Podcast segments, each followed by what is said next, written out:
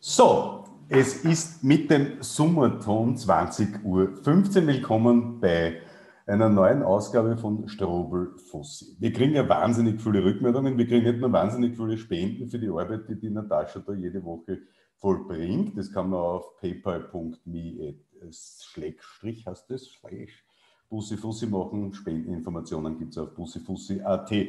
Wir kriegen wahnsinnig viele Rückmeldungen. Ähm, ich schaue aus wie der Wilimski, die Frau Strobel wird gleich einmal bedroht und ihre Kinder. Also das ist ein richtig klasses Umfeld, in dem wir uns da bewegen. Und die Leute sagen, Herr Rodi, bitte Bussi Fussi war viel lustiger als diese Strobelfussi. Also beginne einmal lustig.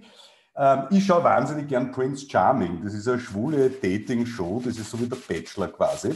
Ähm, und äh, da gibt es einen Typen, den Lauritz Hoffmann. Der ist wirklich äh, also jetzt äh, heterosexuelle Männer können das nicht nachvollziehen, aber es ist ein echter Schnuckel. Frauen können ihn googeln, werden davon nichts haben. Und der hat einen Lederfetisch. Und der erzählt in der Sendung immer darüber, dass er diesen Fetisch hat und dass er halt in Fetischclubs geht und erzählt halt, dass er darauf steht, quasi Natursekt und sich ein bisschen quälen lassen und so weiter. Und da muss ich jedes Mal an die Grünen denken, komischerweise weil die lassen sie offenbar auch gerne quälen und quälen gemeinsam mit den Türkisen uns. Und zwar egal, ob es um das Management der Corona-Pandemie geht oder um die wirtschaftlichen Auswirkungen auf uns alle. Heute hat der Gesundheitsminister nicht die 100 Toten gefeiert, sondern die Halbierung der Tamponsteuer.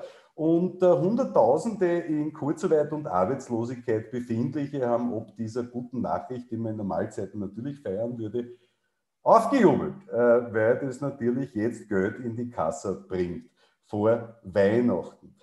Wir schauen voller Neid nach Deutschland, nicht nur, weil die dort sagen, man muss mindestens auf unter 50 herunter in der 7-Tages-Inzidenz und man muss jetzt wirklich hart durchgreifen. Der Herr Söder und die Frau Merkel reden immer davon, dass ein Wert von ungefähr der Hälfte der Toten, die wir bei uns täglich zu beklagen haben, inakzeptabel seien. Das hört man bei uns so nicht. Anlass genug für Natascha Strobel darauf zu blicken, was denn so eigentlich der Unterschied im Management und vor allem in der Kommunikation der deutschen Bundesregierung und der österreichischen, kann man ja gar nicht sagen Bundesregierung, Dilettantenregierung ist im Vergleich.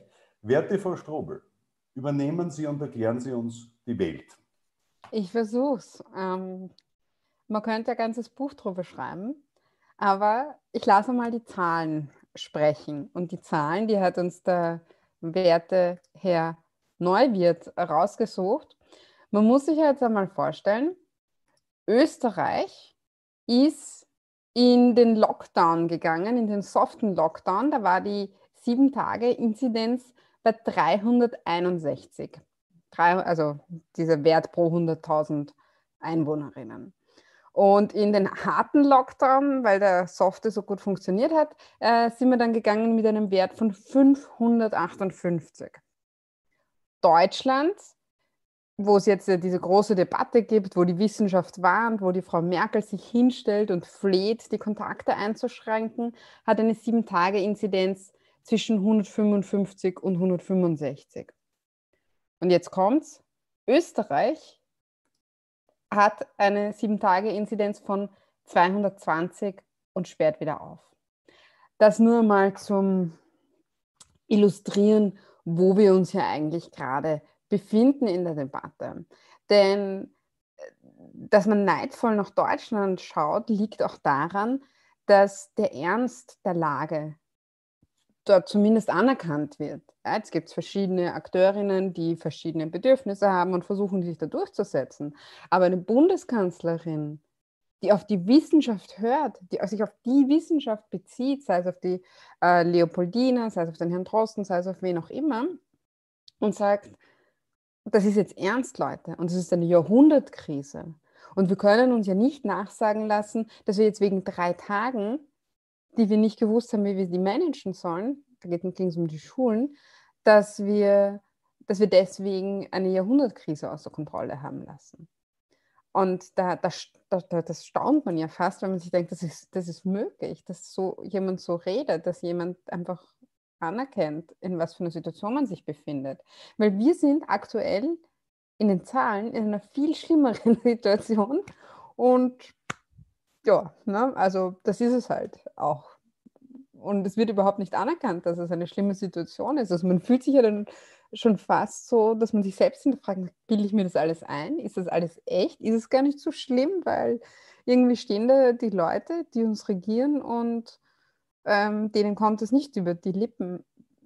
Also es ist immer alles ganz dramatisch und die nächsten Wochen sind entscheidend, aber dass sich mal jemand hinstellt und sagt, wir können diese Toten nicht zulassen. Das ist inakzeptabel. Es ist inakzeptabel, dass so viele Leute sterben. Es ist inakzeptabel, dass so viele Leute in den Pflegeheimen sterben. Das geht nicht. Das geht als Gesellschaft einfach nicht.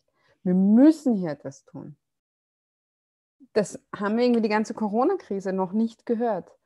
Und man muss sich auch einfach vorstellen, also Angela Merkel ist ja, ist ja jetzt nicht linksradikal, das ist eine Kanzlerin einer konservativen Partei, einer konservativen Partei, die auch bei allem, was wir jetzt drüber blicken, ja auch ganz viel ähm, Schlimmes schon gemacht hat. Und die schaffen es in dieser Krise, schafft sie sich aber hinzustellen und zu sagen, es ist dramatisch, es ist ernst. Ähm, das heißt, dieses Verleugnen der Realität und dieses ständige Aushandeln einer eigenen Realität, das ist das, was Österreich so besonders macht. Das ist auch das, was Trump gemacht hat. Nämlich zu sagen, unsere Realität ist so, wir machen am 7.12. auf. Punkt. Ein Datum ist, ist die Zäsur. Nicht die Sieben-Tage-Inzidenz, nicht das, was Wissenschaft sagt, nicht eine Benchmark, die man sich irgendwie vorher setzt und sagt, wenn wir unter diese und diese Schwelle kommen, dann können wir aufmachen, sondern ein Datum. Das haben wir jetzt mit dem Virus ausverhandelt. Das ist es. Und außerdem, liebes Virus, du hörst uns zu, nur dass du es weißt, am 7.1. machen wir dann überhaupt komplett auf. So, egal, was die Zahlen sagen. Und es ist einfach das Kreieren einer eigenen Realität, wo Zahlen und Fakten und Wissenschaft und ein, ein, ein Hinarbeiten auf eine wünschenswerte Situation keine Rolle mehr spielen, sondern wo man einfach bestimmt, wie die Realität zu sein hat. Und dann bestimmt man, dass das siebte, zwölfte der Tag ist, wo man einfach wieder aufsperrt und dann bestimmt man, dass das siebte, erste der Tag ist, wo es überhaupt äh, komplett alles wieder möglich ist. Und das ist dann, da wird es dann halt irgendwann auch bedenklich. Und deswegen sind so, ähm, so Erinnerungen, wie es auch sein könnte aus Deutschland, wo die Situation, wir schauen immer aus Österreich rüber und glauben, alles ist so toll, aber 160 ist auch eine, eigentlich eine dramatische Entwicklung und vor allem, weil es auch sehr steil geht. Ähm, äh, das hilft dann zu sehen, dass man so etwas auch anders managen könnte. Und so wie die Angela Merkel das managt, das ist wie gesagt noch nicht einmal der mega progressive Ansatz, sondern es ist einfach nur ein Ansatz, wo man nicht bestimmt, wie die Realität ist, sondern wo man die Realität aufnimmt und nach der Realität handelt. Ähm, und was sie sehr gut kann, weil sie natürlich die Erfahrung hat, weil sie eine gute Politikerin ist, handwerklich, ähm, ist, sie hat ganz klar kommuniziert. Klarheit ist das Allerwichtigste in einer Krise das ist der Ist-Zustand, dort wollen wir hin. Und in so einer Krise dann eben auch zu sagen, und es geht nicht, das ist inakzeptabel, also auch einfach eine Grenze zu setzen und zu sagen, wenn Menschen sterben, das ist nicht nur einfach irgendwas, ein weiterer Tagesordnungspunkt, sondern es ist jetzt etwas ganz, ganz Besonderes und es ist inakzeptabel. Ähm, was Macht auch. einen Unterschied aus deiner Sicht, Natascha, ähm, äh, dass Merkel Naturwissenschaftlerin ist? Sie hat in ihrer Rede gesagt, sie hat in der DDR Physik studiert, weil auch wenn sich gewisse Rahmenbedingungen ändern, die Schwerkraft und die Lichtgeschwindigkeit als Fakten bleiben. Sehr faktenbasiert. Auf, auf Zwischenrufe der AfD ganz ruhig gesagt, ja, da sieht man das wieder ich glaube an die Kraft der Aufklärung, dass Europa durch die Aufklärung so groß wurde und dass man sich halt an die wissenschaftlichen Fakten hält. Das tun wir nicht, sondern was tun wir? Es ist ganz schwer zu beschreiben, weil es einfach sehr ähnlich ist zu dem, was auch Trump gemacht hat. Und es hilft immer der Blick quasi von, von außen auf woanders, um sich klarer zu werden. Das, was hier gemacht wird, ist, nicht die faktische Krisenbewältigung in den Vordergrund zu stellen, sondern wie hilft es mir? Und wenn sich das zufällig deckungsgleich ist, und das ist es vielleicht in, was ich weiß es nicht, in so und so viel Prozent, dann macht man das auch. Aber wenn es jetzt nicht deckungsgleich ist, dann hat man da dann kein besonderes Interesse auch dafür. Also man muss es nicht mal quasi sofort ablehnen, aber wenn es einem nichts hilft, dann hilft es einem halt nichts. Ja? Dann muss man sich dafür auch nicht interessieren. Und das ist, ähm, der Leonard Dobosch hat einen sehr guten Thread dazu geschrieben, die ständige Jagd nach dem News Cycle. Also immer, wie kann ich in die Schlagzeilen kommen? Wie kann ich morgen in der Schlagzeile sein? Und das ist immer so ein ganz kurzes Denken in 24 Stunden, wie kann ich morgen die Schlagzeile bestimmen? Und wenn es ein komplettes Nullthema ist, wenn es ein komplett sinnloses Thema ist, was überhaupt nichts mit der jetzigen Krisenbewältigung zu tun hat, ähm, aber es hilft mir, dann werde ich mich auf das fokussieren. Und dann habe ich einfach ein Problem in der Gewichtung. Und dann plane ich auch nicht ähm, vorausschauend. Dann habe ich nicht im Sommer schon einen Plan gemacht für Herbst. Äh, dann, dann habe ich auch jetzt noch nicht den Plan, wie ich Impfen kommuniziere. Äh, hm, ja, da rennt uns auch die Zeit weg. Natürlich, die, große, die Bevölkerung wird ähm, im, im, zweiten Halbjahr oder im Sommer oder wie auch immer ähm, breit geimpft. Aber ich muss jetzt schon anfangen zu sagen, warum das wichtig ist, was man da machen muss und so weiter. Ja? Ähm, und es geht jetzt in jedem, in jedem Punkt, kann man das so abarbeiten. Und es ist einfach ein Unterschied quasi im politischen Denken. Entweder ich bin in der Politik, weil ich ein Interesse vertrete und das ist okay und das ist legitim, weil dafür sind Parteien da, dass sie unterschiedliche Interessen vertreten und möchte etwas lösen, möchte etwas machen oder ich bin in der Politik, ähm, damit es ständig mir selbst hilft, damit ich ständig an Macht gewinne, damit ich ständig quasi bestimmen kann, damit ich ständig der und die bin, die oben auf ist. Und wenn ich das Denken habe, dann, dann äh, kommt man in so eine, eine in so einen Moment rein, wo man selber sich die Realität macht und wo man selber ähm, nur das so präsentiert, dass es zur eigenen gemachten Realität passt. Und man passt sich nicht mehr selbst der Realität an. Und das ist das, was passiert. Und deswegen hat man ständig auch in Österreich diesen, diesen Knacks, dass man sich denkt, das, was ich erlebe und das, was die sagen, das geht überhaupt nicht mehr zusammen. Wie kann das sein? Ähm, und das ist eigentlich so unser Grundproblem. Und es hat noch nicht einmal ähm, etwas damit zu tun, ähm, dass andere so viel progressiver oder toller oder sonst was wären. Ja? Man darf da jetzt auch nicht zu sehr glauben, die CDU ist auf einmal die mega linke ähm, Partei geworden oder ich meine, der Herr Söder und so weiter. Ja? Das darf man nicht ver ver jetzt verklären. Es hat einfach etwas mit dem zu tun, wie man Politik macht. Ist es, ist, mich erinnert das Ganze jetzt an ein Gespräch des äh, Markus Lanz, den ich jetzt nicht für den begnadetsten äh, Interviewer halte und auch nicht für die hellste Leuchte auf der Kerze der deutschen Medienlandschaft, aber der hat ein Gespräch mit dem Barack Obama gemacht und äh, der Obama hat das auch in seinem Buch beschrieben und sagt, das Problem ist, er musste erst verstehen, dass es gar nicht um Fakten geht in der Kommunikation, sondern um Stimmungen und dass die Leute eine bestimmte Meinung haben, egal ob es jetzt die Leute sind, die sagen, Corona gibt es eh nicht, oder die Ausländer seien an allem schuld, dass die sozusagen nur mit diese Informationen wahrnehmen. Wie komme ich auf dieses Beispiel? Äh, die Merkel hat genannt, wenn die Wissenschaft fleht. Also die Leopoldina mit ihrer Stellungnahme hat gefleht an die Politik, bitte macht was. Und Sebastian Kurz nimmt das und macht daraus, das hilft uns, die, die Aussage der Leopoldina, weil er war ja immer schon dafür, härter zu agieren.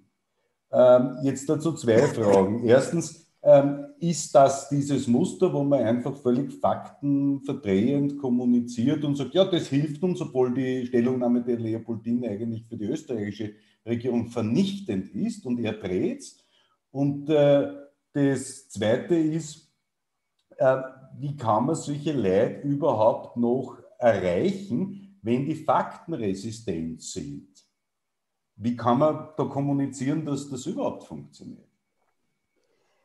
Ja, das eine ist, also das ist natürlich immer so gemacht, weil die Leopoldina kann sich ja nicht wehren. Die Leopoldina wird sich jetzt nicht hinstellen und sagen, aber für Sie, Herr österreichischer Bundeskanzler, so haben wir das nicht gemeint und zwar dessen deswegen, sondern die gibt eine Stellungnahme ab auf Basis ihrer Daten für Deutschland und was dann daraus passiert, kann sie dann nicht mehr kontrollieren und das ist dann auch nicht mehr ihre Rolle.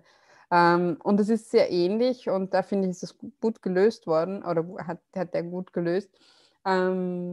Wie eben mit, mit dem Herrn Drosten umgegangen ist. Ja, dass da dann immer aus dem Kontext gerissen worden ist oder er gesagt hat, er ist jetzt total dafür oder er hat sich ja auch mal ähm, widersprochen, obwohl er einfach gesagt hat, okay, vor zwei Wochen war das noch Stand der Dinge und inzwischen haben wir dazugelernt und jetzt ist das Stand der Dinge und es ehrt ihn ja, dass er ähm, eine Entwicklung aufzeigt oder sich auch selbst revidiert.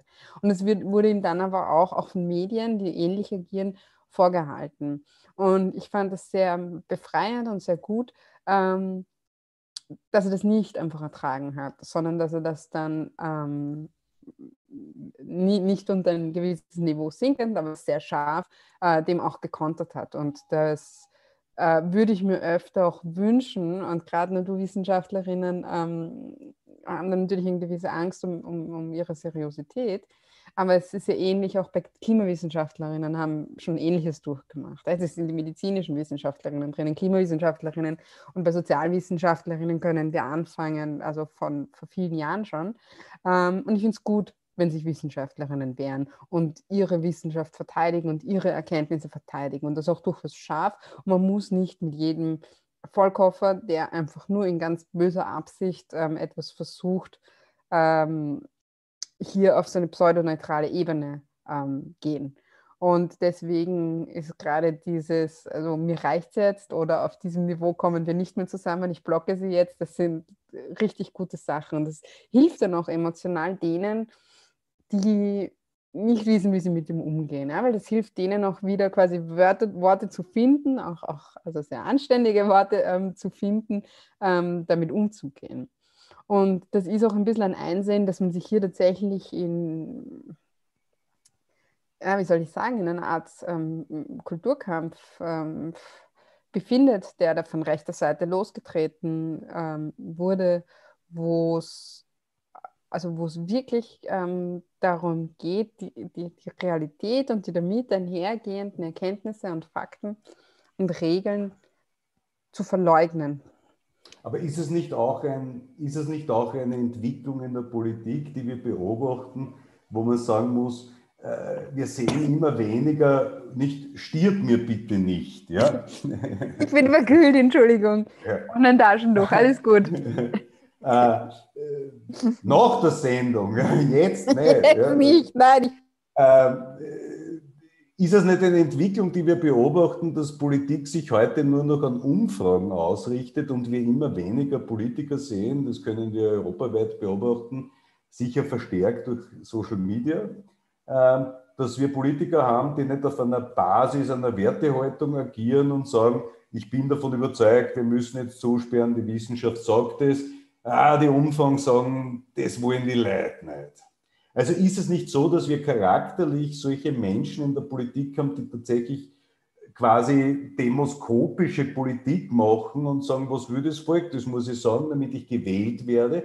Und wir eine Politik sehen, die, die, die quasi nicht mehr wertebasiert ist und auch nicht nach Fakten geht, sondern halt nach Gefühl. Ist das nicht das Problem auch?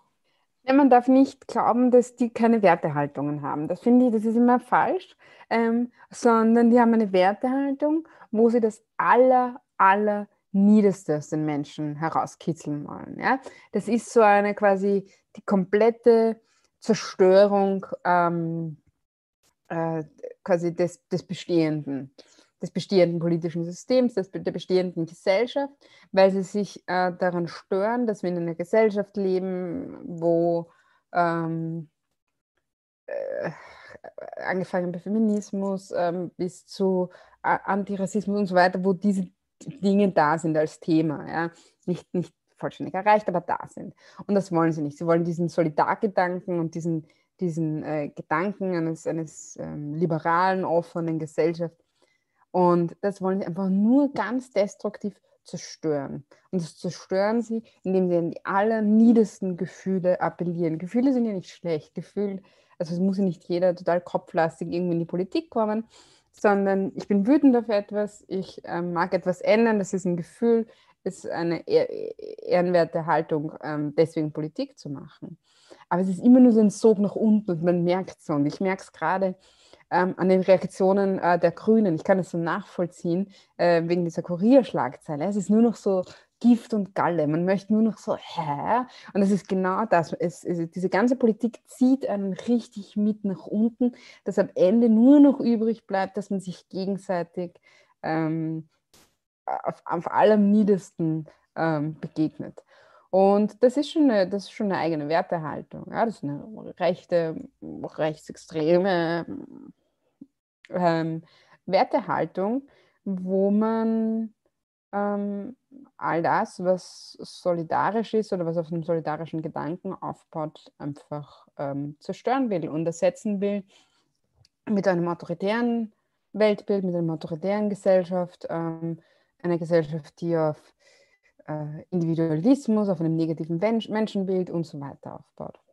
Ich war heute ja bei uns, im, habe eine Reportage gedreht, weil Tag der Menschenrechte ist, im, im Garten der Menschenrechte bei uns. Da hat der Manfred Nowak, der ehemalige UNO-Sonderberichterstatter und Chef des Boltzmann-Institutes für Menschenrechte, einen Garten mitgestaltet mit seinem Team. Die Stefanie Crisper war damals lustigerweise noch beim Boltzmann-Institut. Und die haben dort äh, auf zwölf Stationen ausgestellt, die Deklaration der Menschenrechte und das Boltzmann-Institut hat das halt immer auf einer Tafel daneben erklärt, was dieser jeweilige Artikel bedeutet. Und da war nur der eine Satz, dass äh, halt die Ausländerfeindlichkeit in Österreich zunehme. Und nach zwölf Jahren wurde jetzt diese Tafel entfernt auf Anordnung der Bürgermeisterin weil es reiche, Zitat, dass wir die, Selbst, die Selbstgeißelung Österreichs im Zusammenhang mit dem Nationalsozialismus sei ohnehin bekannt. Ähm, es ist nicht äh, einzusehen, dass Leute hier zu Opfern und Unmenschen degradiert werden und äh, hat es entfernen lassen und es wird jetzt seit Monaten im Gemeindeamt verwahrt. Ich war heute mit ehemaligen ÖVP-Gemeinderäten dort, die mir gesagt haben, sie verstehen die Welt nicht mehr. Das waren halt Leute, die eher obere Bildungsschicht waren, sage ich einmal. Also lesen, schreiben und denken. Und äh, die sagen, sie, sie verstehen das nicht. Früher war im Ort, das war ein gemeinsames Tun und heute wird der Tafel abgehängt, weil ein Völkerrechtsprofessor, der weltweiter Koryphäe ist, den Rechtsschutz, den man als Person genießt ja, und, und, und schreibt, den hat jeder in Guantanamo Bay äh, und das nimmt man weg. Warum mache ich die Überleitung? Weil diese Entmenschlichung und der fehlende Rechtsschutz und überhaupt diese Leute als Rechtspersonen anzuerkennen. Heute feiern wir 72 Jahre Menschenrechtsdeklaration. Niemand soll mehr in Furcht leben. Jeder soll das Recht auf Rede- und Meinungsfreiheit haben.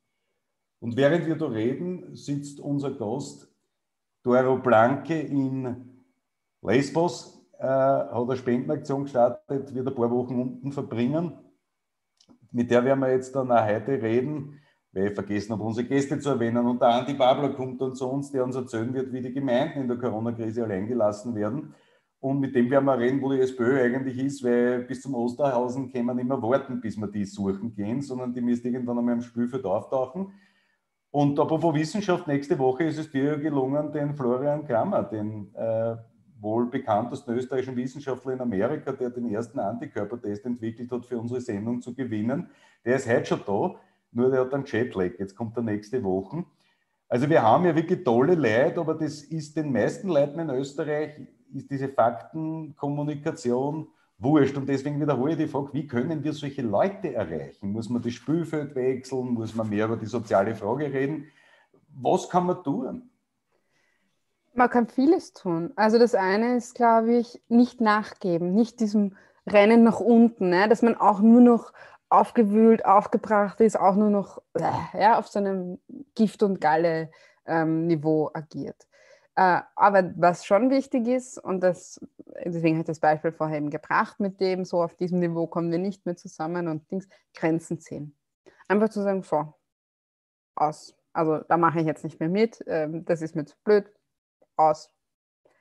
Und was auch sehr wichtig ist, ist ähm, nicht immer wie das Kaninchen vor der Schlange im Entsetzen stehen bleiben und zu sagen, oh, alles ist so schlimm, ähm, sondern also über eigene Themen. Es ist so blöd, das zu sagen, ja? aber man glaubt immer, man muss die, darf die jetzt bloß nicht verschrecken, die armen Häschens, ja, ähm, weil quasi die muss man lieb und nett behandeln, küsst die Faschisten, wo ihr sie trefft. Ne?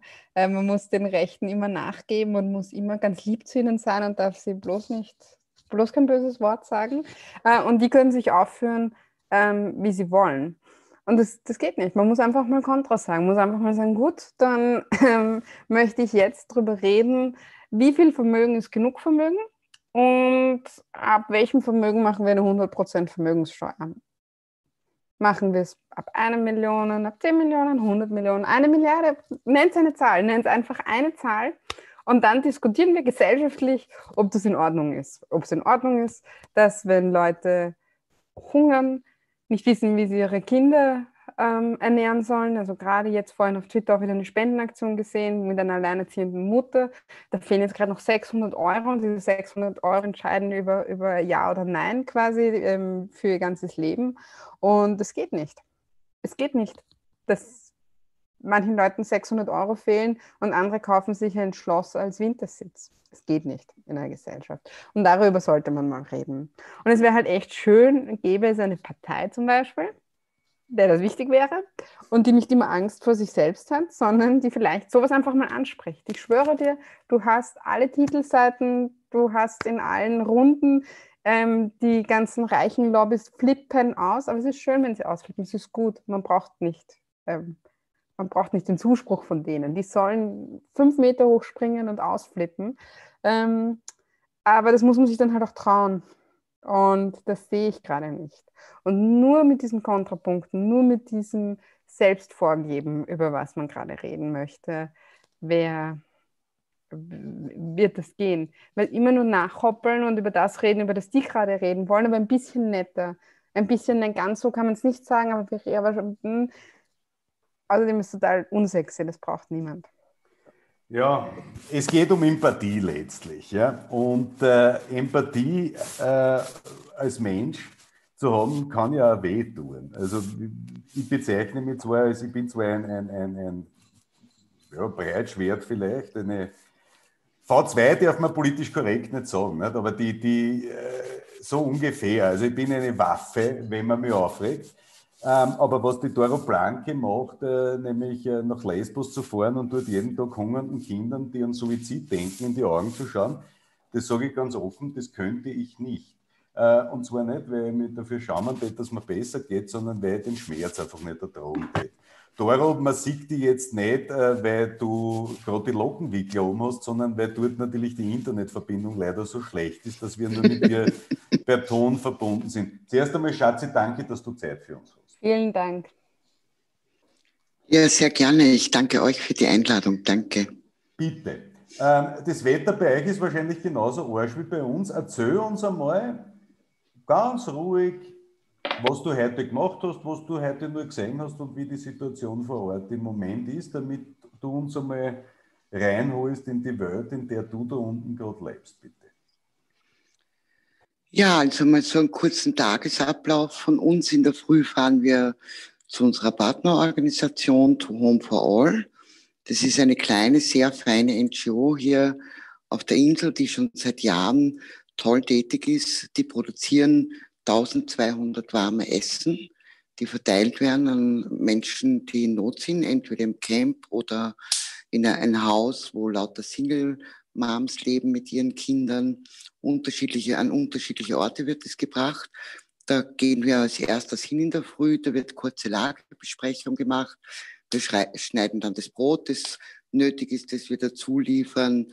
Die Essen werden in den Van gepackt, es werden Baby-Packages, ähm, Essenspakete gepackt. Die Hauptkonzentration liegt dann daran, wenn wir so um 14 Uhr ins Camp fahren. Ähm, also da wird einmal alles vorbereitet. Ja? Ähm, es gibt ganz viele andere Sachen zu tun, Warehouse-Arbeiten, wo die Sachen sortiert werden, die wir als Sachspenden von Österreich bekommen. Beim Großhändler einkaufen, das ist so der Tagesablauf, aber fix ist immer um 14 Uhr als Aufbruch ins Camp, äh, wo nur registrierte NGOs hinein dürfen. Da fahren wir dann mit dem Van mit von Home for All und dort haben wir Volunteers im Lager, selbst betroffene Refugees, äh, die uns bei der Verteilung dann helfen nach einem Campplan, den die Campdirektion vergibt. Und äh, die kommen zum Van, wir rufen die an, äh, vorher also auf WhatsApp, verständigen wir die. Und dort ist es dann, laden wir das Essen aus, wird es an die verschiedenen Gruppen vergeben. Ich gehe meistens dann auch mit den Gruppen mit, weil es mir persönlich auch sehr wichtig ist, mit den Menschen auch zu reden, zu denen wir kommen. Wo sind die Bedürfnisse, die Sorgen, die Nöte? So, das ist der Tagesablauf. Später, wenn wir heimkommen, wieder alles wegräumen, die Boxen putzen, Brot noch schneiden für Single Moms, die wir dann abends noch beliefern. Der Tag ist lang, ja. Wie geht's dir dann am Abend, wenn du heimkommst? Ja, also ich weine auch ab und zu, weil es äh, einfach sehr schwierig ist. Aber ich muss sagen, ich habe sehr liebe Freunde auch mit mir jetzt mit ist. Also wir waren ursprünglich seit 30. Oktober zu dritt da, die Helga Longin. Äh, und jetzt äh, ist da der Feiert Muller, der auch seit 30. Oktober da ist vom Wandel, der auch total mitarbeitet und ähm, wirklich reinhackelt mit uns und mich persönlich auch sehr unterstützt, weil Homepage gehört bedient und Fotos gemacht und das ist einfach sehr viel Arbeit. Und äh, jetzt waren, ist auch eine liebe Freundin, also meine engste Freundin da, die Heidrun Primas, die Präsidentin vom Forum Stadtpark, die auch die Obfrau ist von unserem neuen Verein, ähm, Flüchtlingshilfe Doro Blanke, wo auch der Hermann Gleckler und Professor Benedek und so im Vorstand sind. Und darüber bin ich schon total dankbar, weil man braucht einfach, es ist schwer auszuhalten, aber man konzentriert sich auch auf das, was man arbeitet. Ja, das ist einfach unheimlich wichtig. Ähm, es gibt Tage, da hält man es besser aus, Tage schlechter. Heute ist ein spezieller Tag. Wir sind heute in großer Sorge, weil es ist ein Starkregen seit circa 5 Uhr, 4 Uhr, 5 Uhr Nachmittag wir kriegen schon die ersten Bilder von den Bekannten aus dem Camp, von den Refugees, die dort leben. Die Zelte sind schon direkt quasi, also ich möchte jetzt nicht sagen schon unter Wasser, aber der Wasserspiegel steigt. Es ist ganz gefährlich auch, weil viele Elektroleitungen ganz schlecht verlegt sind, also hängen quasi in der Luft herum und werden von einem Zelt zum anderen weitergeleitet. Unsere Volunteers ähm, berichten uns, die Kinder haben schon Panik, haben schon Angst. Ähm, wir sind wirklich heute in größter Sorge. Also es ist jetzt drei Tage, Tage Starkregen angesagt und ich bitte wirklich alle, die jetzt zuhören und die zuschauen und auch die, ich bitte auch noch einmal die Bundesregierung, wir dürfen nicht mehr wegschauen. Das ist, es werden hier ganz schlimme äh, Dinge passieren. Ähm, wenn jetzt keine Evakuierung stattfindet? Ich traue mich kaum fragen, nach dem, was du uns da geschildert hast.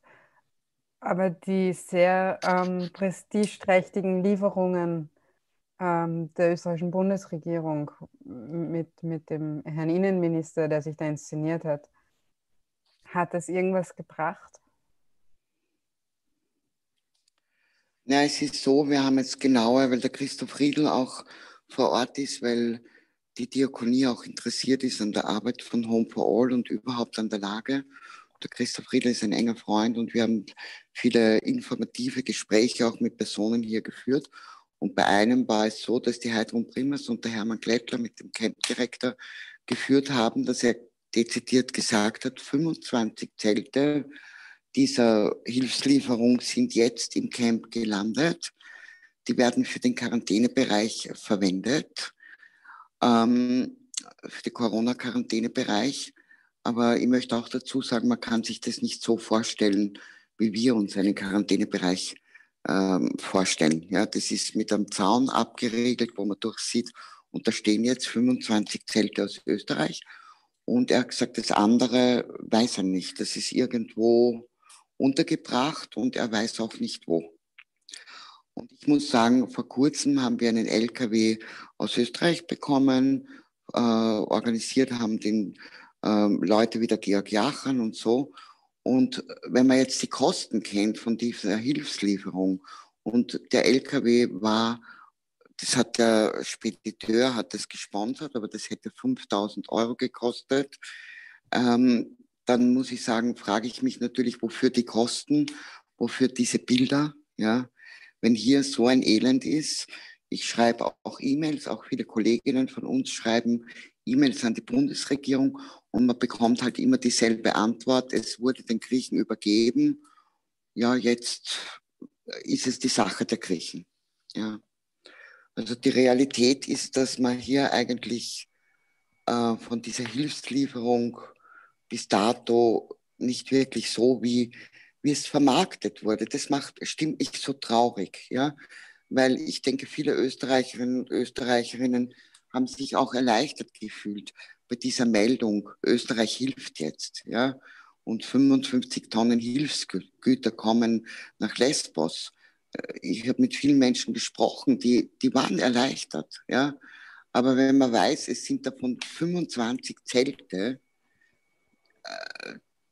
die auf steinigem Untergrund stehen und also furchtbare Zustände, dann finde ich das einfach grausam, so eine Vermarktungspolitik zu machen. Was ist denn da jetzt mit diesen Kindern? Heute Morgen schon Allotskassen, es gibt Kinder, die wollen sich das Leben nehmen. Ja, das stimmt. Ich meine, ähm, also ich weiß, dass jeder, der bis jetzt hier war in den letzten Tagen, und das war eben der Bischof Glättler, die Heidrun Primus, der Christoph Riedl. Äh, Christoph Riedl war ja nicht im Camp, weil es ist ja total streng, es wird nicht eingelassen, aber der Bischof durfte hinein mit der Heidrun. Und es sagen die Leute immer dasselbe, weil ich berichte ja wirklich und ich bin ja eher auch ein emotionaler Mensch in meinen Berichten und so. Aber es sagen alle dasselbe. Wenn man es persönlich gesehen hat, ist man fassungslos. Und die Menschen verstehen dann, wenn ich sage, dass ich eigentlich keine Worte mehr finde in unserer Sprache. Man kann nicht sagen, es ist unfassbar, es ist dramatisch, es ist furchtbar traurig. Wir sehen ganz viele Kinder, die apathisch herumsitzen. Auch der Feier, ich meine, der ja nicht viel postet, was ich an ihm ja auch sehr schätze als politische Person, sondern er arbeitet. Aber er macht halt die Fotos für uns, ja. Oder für mich auch für die Homepage, die ja jetzt nicht mehr erlaubt sind. Das ist ein anderes Thema. Aber er hat mir halt da sehr unterstützt. Er hat auch gesagt, so viele traurige Kinder auf einmal zu sehen, das ist ein Schock. Ja, das ist kaum tragbar. Auch die Eltern sehr verzweifelt. Man muss sich vorstellen, ähm, ich meine, die Eltern können ihren Kindern nicht helfen. Die leben auf neun Quadratmeter, zwei Familien. Wenn es regnet, äh, also wir haben jetzt zum Beispiel 1500 Regenjacken für Kinder bestellt wir haben Solarduschen jetzt bestellt, ja, aber die können das alles ja gar nicht, man kann nicht raus, da rinnen Bäche vom Zelt, das Wasser dringt ins Zelt ein. Man muss sich das wirklich vorstellen. Die Leute haben eine Jacke, zwei Hosen maximal. Wenn das nass wird, ich meine, der Bischof Klettler hat es jetzt in einer Aussendung gut beschrieben, die Leute hängen an den Zeltschnüren, ähm, wo die gespannt sind, ihre Wäsche auf wenn es regnet, es ist alles durch und durch nass. Es gibt im Zelt keinen Platz. Ja, neun Quadratmeter, zwei Familien. Das ist, es ist eigentlich kaum zu beschreiben. Ja, und die Kinder sind wirklich, wir, wir bemühen uns jetzt auch, also Home for All, die NGO hat es angestoßen, Schule. Es gibt viele kleine Plätze bei Sonnenschein, die wir auch sehr stark finanziell unterstützen. Äh, also mit, mit Dingen, die wir einkaufen hier Papier, äh, Blöcke, Bleistifte, Rubikwürfel, gibt es kleine Plätze, wo äh, Holztische getimmert werden von Menschen aus Afghanistan, den Mohammed oder den Abu, die sagen, oder die Sarah, die sagen, wir wollen diesen Kindern das Gefühl geben, sie haben eine Schulklasse, eine kleine, ja. Die werden dort unterrichtet, dann, äh, die Kinder kommen dort zuhauf Jetzt mit Corona sehr schwierig. Es dürfen nur zehn Kinder an so einem Platz sitzen. Ja, ähm, also das ist eine Situation, die kann man sich, also ich muss sagen, ich bin Mutter von zwei Kindern. Ich, ich bin zutiefst traurig, wirklich zutiefst traurig. Und ich, ich verstehe es nicht, auch wenn man mit Wissenschaftlerinnen spricht, sei es Judith Kohlenberger, äh, unterschiedlichen Menschen, auch heute bei der UNHCR haben wir einen Termin gehabt. Es kann niemand ähm, bestätigen wissenschaftlich, dass mehr Zuzug kommt, wenn man diese Menschen ordentlich unterbringt. Eine ordentliche Unterbringung, nur ein Bett, ein Bett Kinder, für Menschen, eine, eine Gelegenheit, Wäsche zu waschen. Es gibt keine warmen Duschen bis jetzt. Bei diesem Wetter, die Frauen müssen sich in den Kübelduschen waschen. Das sind Holzgestelle, die mit irgendwelchen Fetzen umwickelt sind. Und da steht ein Kübel kaltes Wasser drinnen, das sie sich über den Kopf schütten. Sie haben aber in dieser kleinen Dusche keinen Platz für ihre Kleidung. Ja, also man könnte hier zuhauf berichten, es ist unfassbar. Ich mag das Wort schon gar nicht mehr sagen, weil es einfach ich denke, es wäre so wichtig.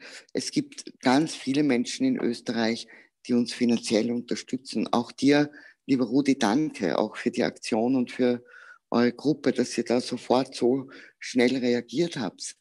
Ich glaube, es wäre so wichtig, dass wir alle in den Dialog kommen und miteinander gemeinsam äh, wirklich eben wie die Natascha sagt, nicht Empörungspolitik, sondern das Vorantreiben. Wie können wir äh, das Einfordern, das Einfordern, was jedem Menschen zusteht. Ich schreibe auch mit vielen Menschen, es geht hier nicht um Asyl. Ja, es geht hier nicht um Asyl, es geht nicht um das, wir können nicht alle nehmen. Ich fordere ein faires Asylverfahren für die Menschen und das bin ich mir einig mit meinen Kolleginnen. Da muss man auch ab und zu ein Nein akzeptieren. Meine einzige Forderung ist keine Abschiebung in Kriegsgebiete. Ja, aber ein faires Asylverfahren und eine menschenwürdige, faire Unterbringung. Das ist das, was passieren muss jetzt. Das ähm, Orge ist ja, dass, dass wir heute den Tag der Menschenrechte haben und das, was du ja. sozusagen als Mindestmaß forderst, geht ja nicht einmal über die Deklaration der Menschenrechte hinaus. Das ist das, was festgeschrieben wurde. Das wurde festgeschrieben, warum? Äh, das steht wortwörtlich drin. Äh, damit es nicht wieder zur Barbarei unter Menschen kommt. Und äh, mir reißt das Herz, wenn ich die Natascha sehe, wie es der geht, nur wenn, wenn, wenn du das erzählst, weil die hat Kinder. Ich habe ja nur in Hugo. Aber selbst in Hugo, die, die kann ich Viertelstunde allein in der Köten oder in dem Dreck lassen, weil man denkt, der arme Hund. Und da reden wir aber nicht von Hundsviecher, da reden wir von Menschen. Ne? Doro, wie können wir dir helfen? Wir haben, das, wir haben das wahnsinnig gern gemacht. Ich habe eine Firma, wir haben die Weihnachtsfeier abgesagt, habe 2000 Euro geschickt. Die, die, die, wir haben, glaube ich, du hast mir erzählt, 18.000 Euro sind durch den Aufruf bis jetzt ja. angekommen. Äh, ja. Wir müssen viel mehr Leute finden. Leider Gottes sind den Leuten in Österreich teilweise die Flüchtlinge wurscht oder, oder man will nicht hinschauen, so wie man auf das Sterben jetzt nicht hinschauen will. Vielleicht, vielleicht will man das wegdrucken, ja, während es so Zeit, wie die Natascha gesagt hat, ähm, wie kann man dir jetzt und euch konkret helfen? Das ist mir jetzt das Wichtigste, weil ein paar Tage bis zu Weihnachten haben wir noch den öffentlichen Druck zu machen. Der Bischof Gretler war übrigens mein Religionslehrer, wie du weißt. Ähm, ja, du ja, und, und wir, ich werde noch morgen, fragen. Ja, du musst dann fragen, wer die größte Grenzen in der Schule war. Ich bin mir sicher, der sagt der Fussi, weil es kann keinen anderen geben. Ja. Ähm, morgen kommt ein Riesenartikel in der Krone, wie ich gehört habe, und, und äh, mittlerweile es regen sich alle NGOs, Kirchen etc. auf. Aber wie können wir jetzt ein Geld schicken? Werden es nur ans übrig? Und wo schickt man das am besten hin? Kannst du das äh, uns erklären, bitte? Also so, es, ähm, es gibt ein Konto. Äh, soll ich jetzt die Kontonummer hier sagen? Weil ich, ich stelle sie auch überall rein, aber falls ja, jemand ja. mitschreiben möchte. Ganz langsam, AT, aber ja. AT. AT 93, 38, 42, viermal die Null, dreimal die Null, 2, 7, 516. Betreff Lesbos. Das Geld, das hier gesammelt wird, geht direkt zu den Menschen ich kann jetzt auch kurz, äh, das wäre mir bitte noch wichtig, wenn die Zeit noch ist, Freilich. dass ich auch kurz beschreibe, was wir mit dem Geld machen, weil wir haben da auch eine große Verantwortung. Ähm, und es ist mir auch wichtig, dass die Menschen wissen, wofür schicken sie das. Also in erster Konsequenz unterstützen wir Home for All mit Einkäufen, mit, ähm, ich, ich wir zahlen auch manchmal den Diesel zum Beispiel. Die Vans kosten was, die, das Gas kostet was zum das Essen kochen. 1200 Portionen am Tag zu produzieren, das ist ein enormer Aufwand. Und die NGO wird nicht äh, staatlich unterstützt oder so. Dann ist das nächste, wir kaufen Lebensmittel ein für Esspakete, die wir dann auch ins äh, Camp nach Zeltnummern verteilen, wo wir Listen haben. Man muss nämlich wissen, und das ist auch eine sehr grausame Sache, Menschen, denen hier Schutz zugesprochen wurde, die hier im Camp leben und die Asyl haben, wird das Geld gestrichen, sie fallen aus der Grundversorgung raus und sie kriegen einen Becher Mahlzeit am Tag. Und da packen wir Lebensmittelpakete wo drinnen ist Reis, Nudeln, Tomatenmark, Kartoffelöl, Zucker. Wir machen auch Baby-Packages, dafür kaufen wir ein, äh, wo Milchpulver äh, drinnen ist für die Babys, Popocreme, Windeln. Weil ich habe mich zum Beispiel mit einer Ärztin unterhalten.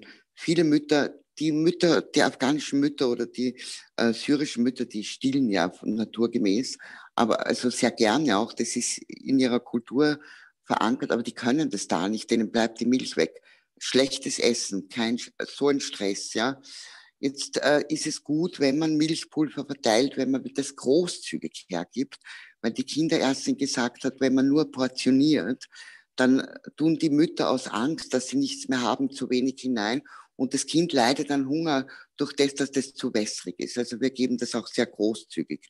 Windeln, äh, Schulausrüstungen, Schulblöcke, Bleistifte. Wir haben jetzt 1300 Solarduschen bestellt, dass jedes Zelt so einen Solarwassersack bekommt, wo 20 Liter Wasser aufgewärmt werden kann. Wir haben 1500 Regenjacken bestellt. Also wir haben, ich habe glaube ich insgesamt schon 1000 Gummistiefel gekauft. Das, was mich traurig macht, ist, wir hinten immer hinten nach. Ja, die Europäische Union, die Gemeinschaften könnten mit einem Schlag 8200 Gummistiefel schicken. Ja, wir müssen bei Zelt 1 anfangen, um eine gewisse Gerechtigkeit auch herzustellen. Ja, kaufen 1000, dann betteln wir wieder um Geld, sind euch sehr dankbar, kaufen wieder 1000. Ja, also es ist immer ein Prozess, aber das sind die Dinge, die wir machen mit dem Geld. Ich persönlich bleibe jetzt bis 19. da, bis 16. Dezember und komme am 29. wieder ähm, habe hier die Unterkunft bis Ende Februar gemietet. Also, weil man kann hier auch nur gut na nachhaltig arbeiten, wenn man eine längere Zeit hier ist. Ja.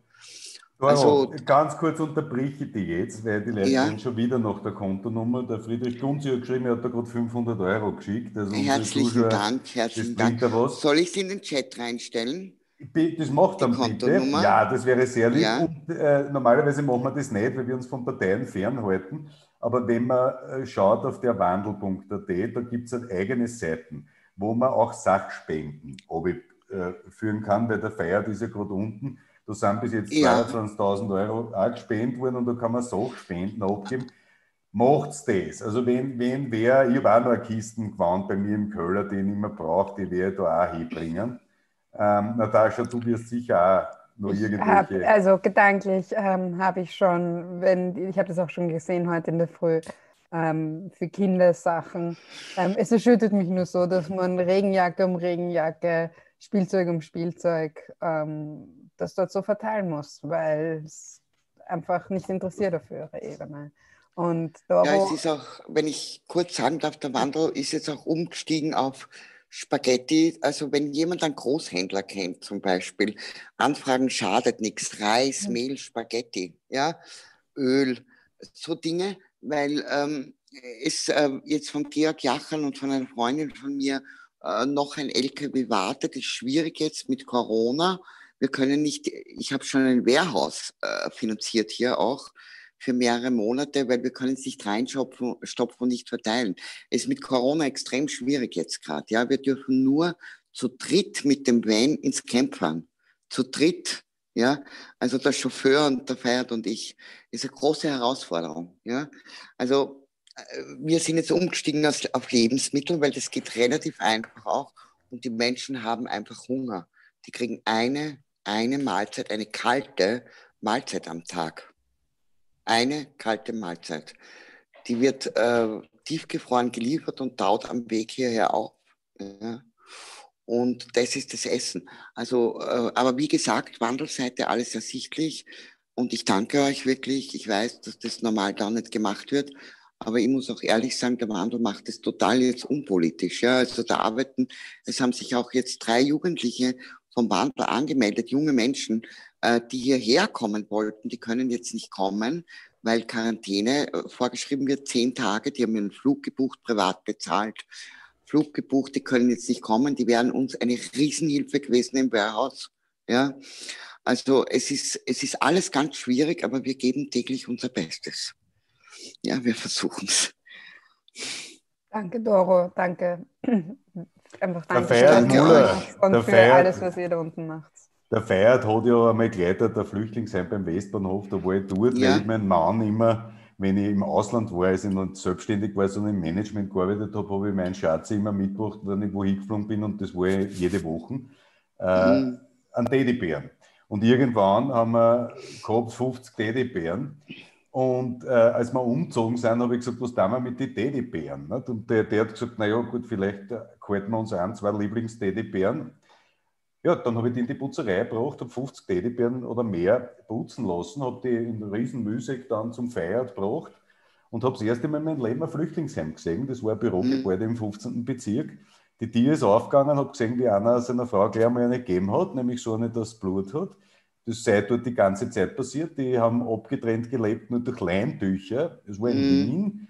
Aber das, was da unten losgeht, ist nochmal eine völlig andere Kategorie. Fühl dich bitte geherzt. Äh, wir unterstützen die, wo es nur danke. geht. Sehr das ist aber nicht unsere staatliche Aufgabe. Und damit holen wir dann den Andi Bable ein.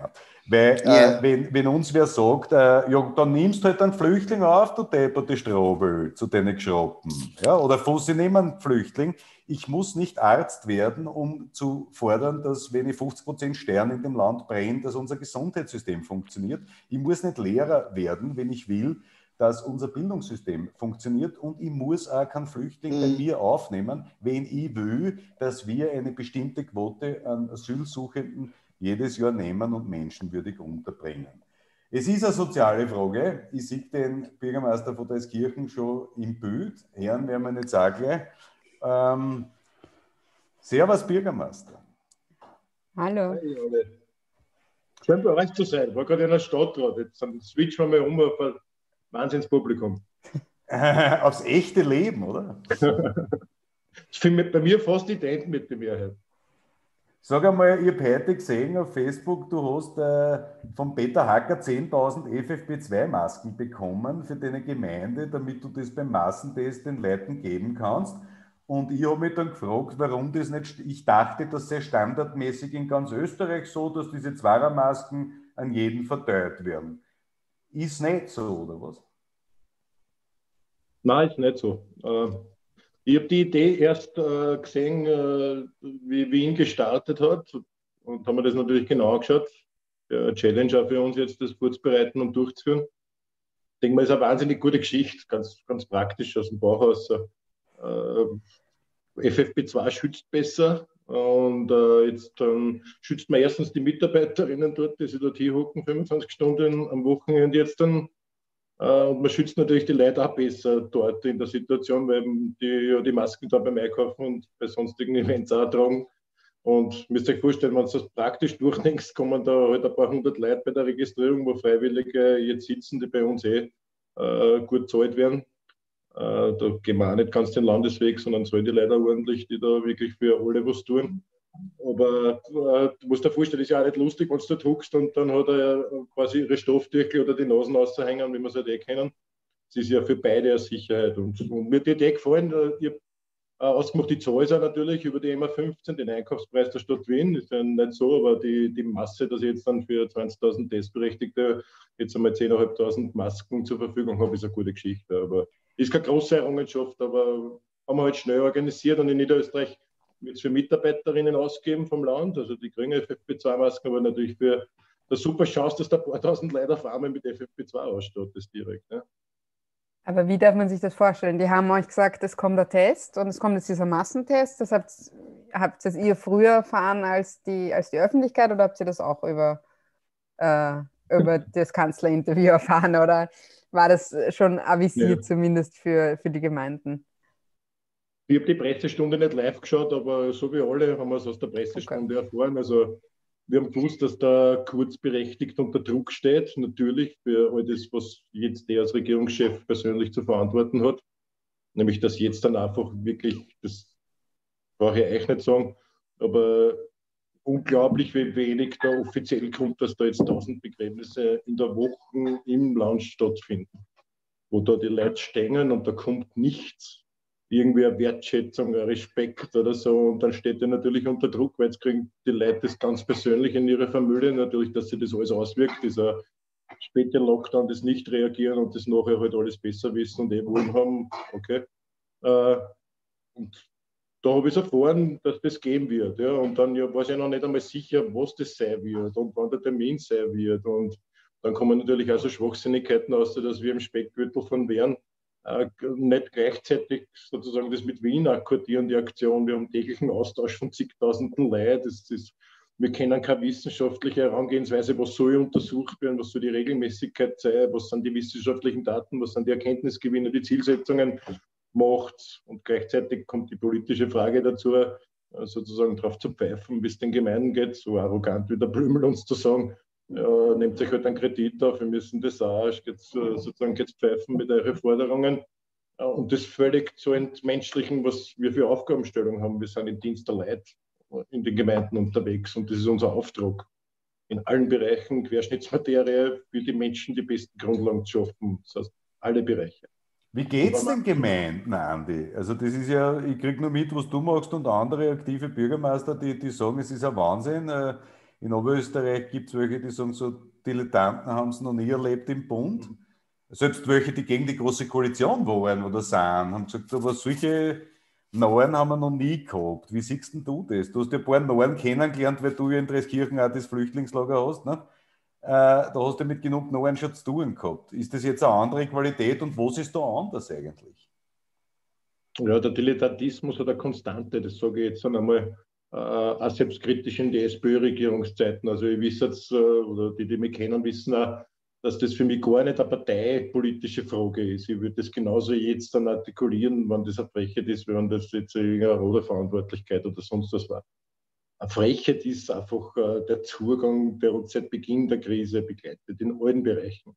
Ich weiß halt keinen einzigen Bereich, den wir gut gemacht haben, außer äh, vielleicht äh, die Anzahl der Pressekonferenzen quantitativ zum sehen, aber sonst, also wenn man sagt Medienpräsenz, kann man sagen, das ist gut, aber alles Inhaltliche, alles, was Menschenleben schützt, alles, was Pandemie, Strategien anbelangt und so weiter, ist wirklich großteils voll in die Hosen gegangen.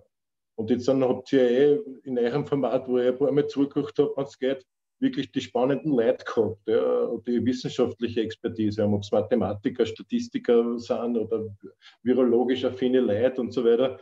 Klar sind wir mittlerweile alle Hobby-Virologen geworden, ja, verfolgen den oder diejenige Wissenschaftlerin, äh, je nachdem, wen wir verfolgen. Ich glaube, dass wichtig ist, auf der sicheren Seite zu stehen, nämlich alles zu tun, was Menschen schützt. Meine Zugang, sage ich auch meiner Parteichefin, sie soll nicht nur mit Lauterbach reden, sondern auch die sozusagen übernehmen teilweise aber das sind so, so, so Dinge, ich glaube, dieser Dilettantismus, der gezeichnet ist, immer dann äh, mit Angst zu, zu, arbeiten, um sozusagen Macht zu demonstrieren und sich selber Macht zu sichern. Auf das läuft es. Natascha hat spannende Sprachanalysen gemacht, wenn wir dann reden über irgendwelche Fiegelzitate und was weiß ich, was alles, was dann irgendwo einbaut werden in den großen Reden der Nation. Wirklich so fokussiert darauf zu sein, auf, äh, auf Massenverblendung, die zum Machterhalt bringt. Und Sprache ist ein ganz ein wichtiges Mittel. Der Unterschied zur Merkel, und wenn du mir das vor drei Jahren gesagt hast, dass ich die Merkel sehr lobe, äh, waren wir wahrscheinlich heftig aneinander geraten oder die Natascha oder sonst wer. Äh, es ist einfach, da siehst du es, also das Handwerk zu verstehen, welche Tonalität, mit welcher Dramatik ich an was Punkten setzen muss. Und wenn ich mir anschaue, so wie du das gestern geschrieben hast, wenn da wieder der mit dem, mit dem Schüttel steht, der soll sich einfach handschleichen mit uns, wenn er wieder sagt, die nächsten zwei Wochen sei entscheidend. Wichtig ist das Bewusstsein zu machen und jetzt dann auch, wir können streiten bei den Massentests. Klar sind sie vom Zeitpunkt her diskutabel. Klar gibt es keine wissenschaftliche Grundlage. Äh, wir machen es. Auftragsgemäß, weil es kann nicht schlechter sein. Selbst wenn ich jetzt ein paar Leute rausfische, ich hätte mehr rausgefischt im steigenden Kurvensegment, hätte mehr braucht epidemiologisch äh, für viele Geschichten. Jetzt können Zielgruppen regional einsetzen als, als Instrument. Alles gut und schön, aber das ist halt jetzt in der Corona-Krise äh, sozusagen das Tagesgeschäft, das nicht gut läuft. Und das Vorhersehende. Jeder hat uns die Kurven gesehen. Ich bin kein Mathematiker und habe gesehen, dass das exponentiell wächst und haben wir gewünscht, dass da wirklich einmal äh, schnell was gemacht wird und nicht auf 10.000 und auf so viele tote Menschen, die uns jetzt begleiten, einfach ein paar Wochen später, wo jeder gesagt hat, das verzögert sich um zwei Wochen und dann hast du es. Und ich war halt privat, sozusagen äh, familiär im Spital in Wiener Neustadt äh, und bin nicht reingekommen, also ist noch mein Vater zugelassen worden, aber bin da draußen zwei Stunden gestanden, auch die Bilder, die wir jetzt sehen, wenn du persönlich in die, in die Situation kommst, äh, zu sehen, wenn die Zelte aufgebaut sind. Konzentriert alles auf einen Eingang, damit auch mehr Traffic dort, Rettungswegen hin und her. Auf einmal schreit der Security-Mensch, der auch einen Scheißjob dort hat, mit lauter Leuten, die irgendwelche natürlich tragische Anliegen haben. Auf einmal schreit, macht das Zelt frei, jetzt kommt der Transport und dann kommt wer mit der Sauerstoffmaske und mit den Schutzanzügen rein und so weiter. Also es sind ja auch Bilder, die ich nicht glaubt hätte, dass wir in Österreich das jemals für möglich haben. Die Verantwortung liegt bei der Regierung wir diskutieren über Aufmachen, Lockerungsschritte. Ich meine, will nicht das Skifahren, das ist ein falsches Wording, dass man überhaupt über das redet. Ja. Also man sich leider eindrucken lassen, dass wir viel Zeit auf das Skifahren konzentrieren. Aber jetzt sterben so viele Leute. Und äh, denkt einmal dran, die sind seit zwei Monaten. Die Pflegerinnen in den Intensivstationen, auch in den Normalstationen mittlerweile, oder jetzt seit Monaten. Das ist ja nicht eine Geschichte, die jetzt erst passiert, wenn 100 Leute sterben am Tag zusätzlich an Corona-Geschichten. Das ist für mich abartig. Und dann gibt es die großen Fragen dahinter, aber die müssen wir in einem anderen Blog äh, klären, glaube ich. Ja, nee, ich finde das gerade spannend, was du sagst, weil diese Bilder, wir sehen diese Bilder ja gar nicht, weißt du? Ich habe mir letztens, ähm, also mir hat jetzt echt mir die Gänsehaut runtergehauen, wie du es gesagt hast, weil wir erinnern uns alle noch an die Bilder in der, in der Lombardei, ganz, ganz furchtbar, also angefangen von diesen Militärkonvois, weil also, und der Grund für diesen Militärkonvoi war ja, weil die Krematorien nicht mehr nachgekommen sind ähm, mit dem Einäschern. Also ganz, ganz düster. Ähm, aber auch sogar aus den Spitälern. Ich kann mich auch an diese Intensivärztin in Bergamo erinnern, die mit versteinertem Gesicht, äh, Gesicht dagestanden ist und gesagt hat, ähm, wir können nichts tun, sie sterben einfach. Sie sterben alle an derselben Krankheit und wir können nichts tun. Und warum? Warum haben wir das in Österreich nicht? Also das frage ich mich immer. Jetzt da beschreibst du da jetzt ähnlich oder, oder eine verwandte Szene, ähm, nur, nur weil du dich hingestellt hast oder weil du selber ähm, im Spital jemanden besuchen wolltest. Wie erklären wir uns das, dass es in Österreich so völlig unter der Oberfläche schwimmt, dass wir genau diese Dramatik auch haben, die du gerade beschrieben hast?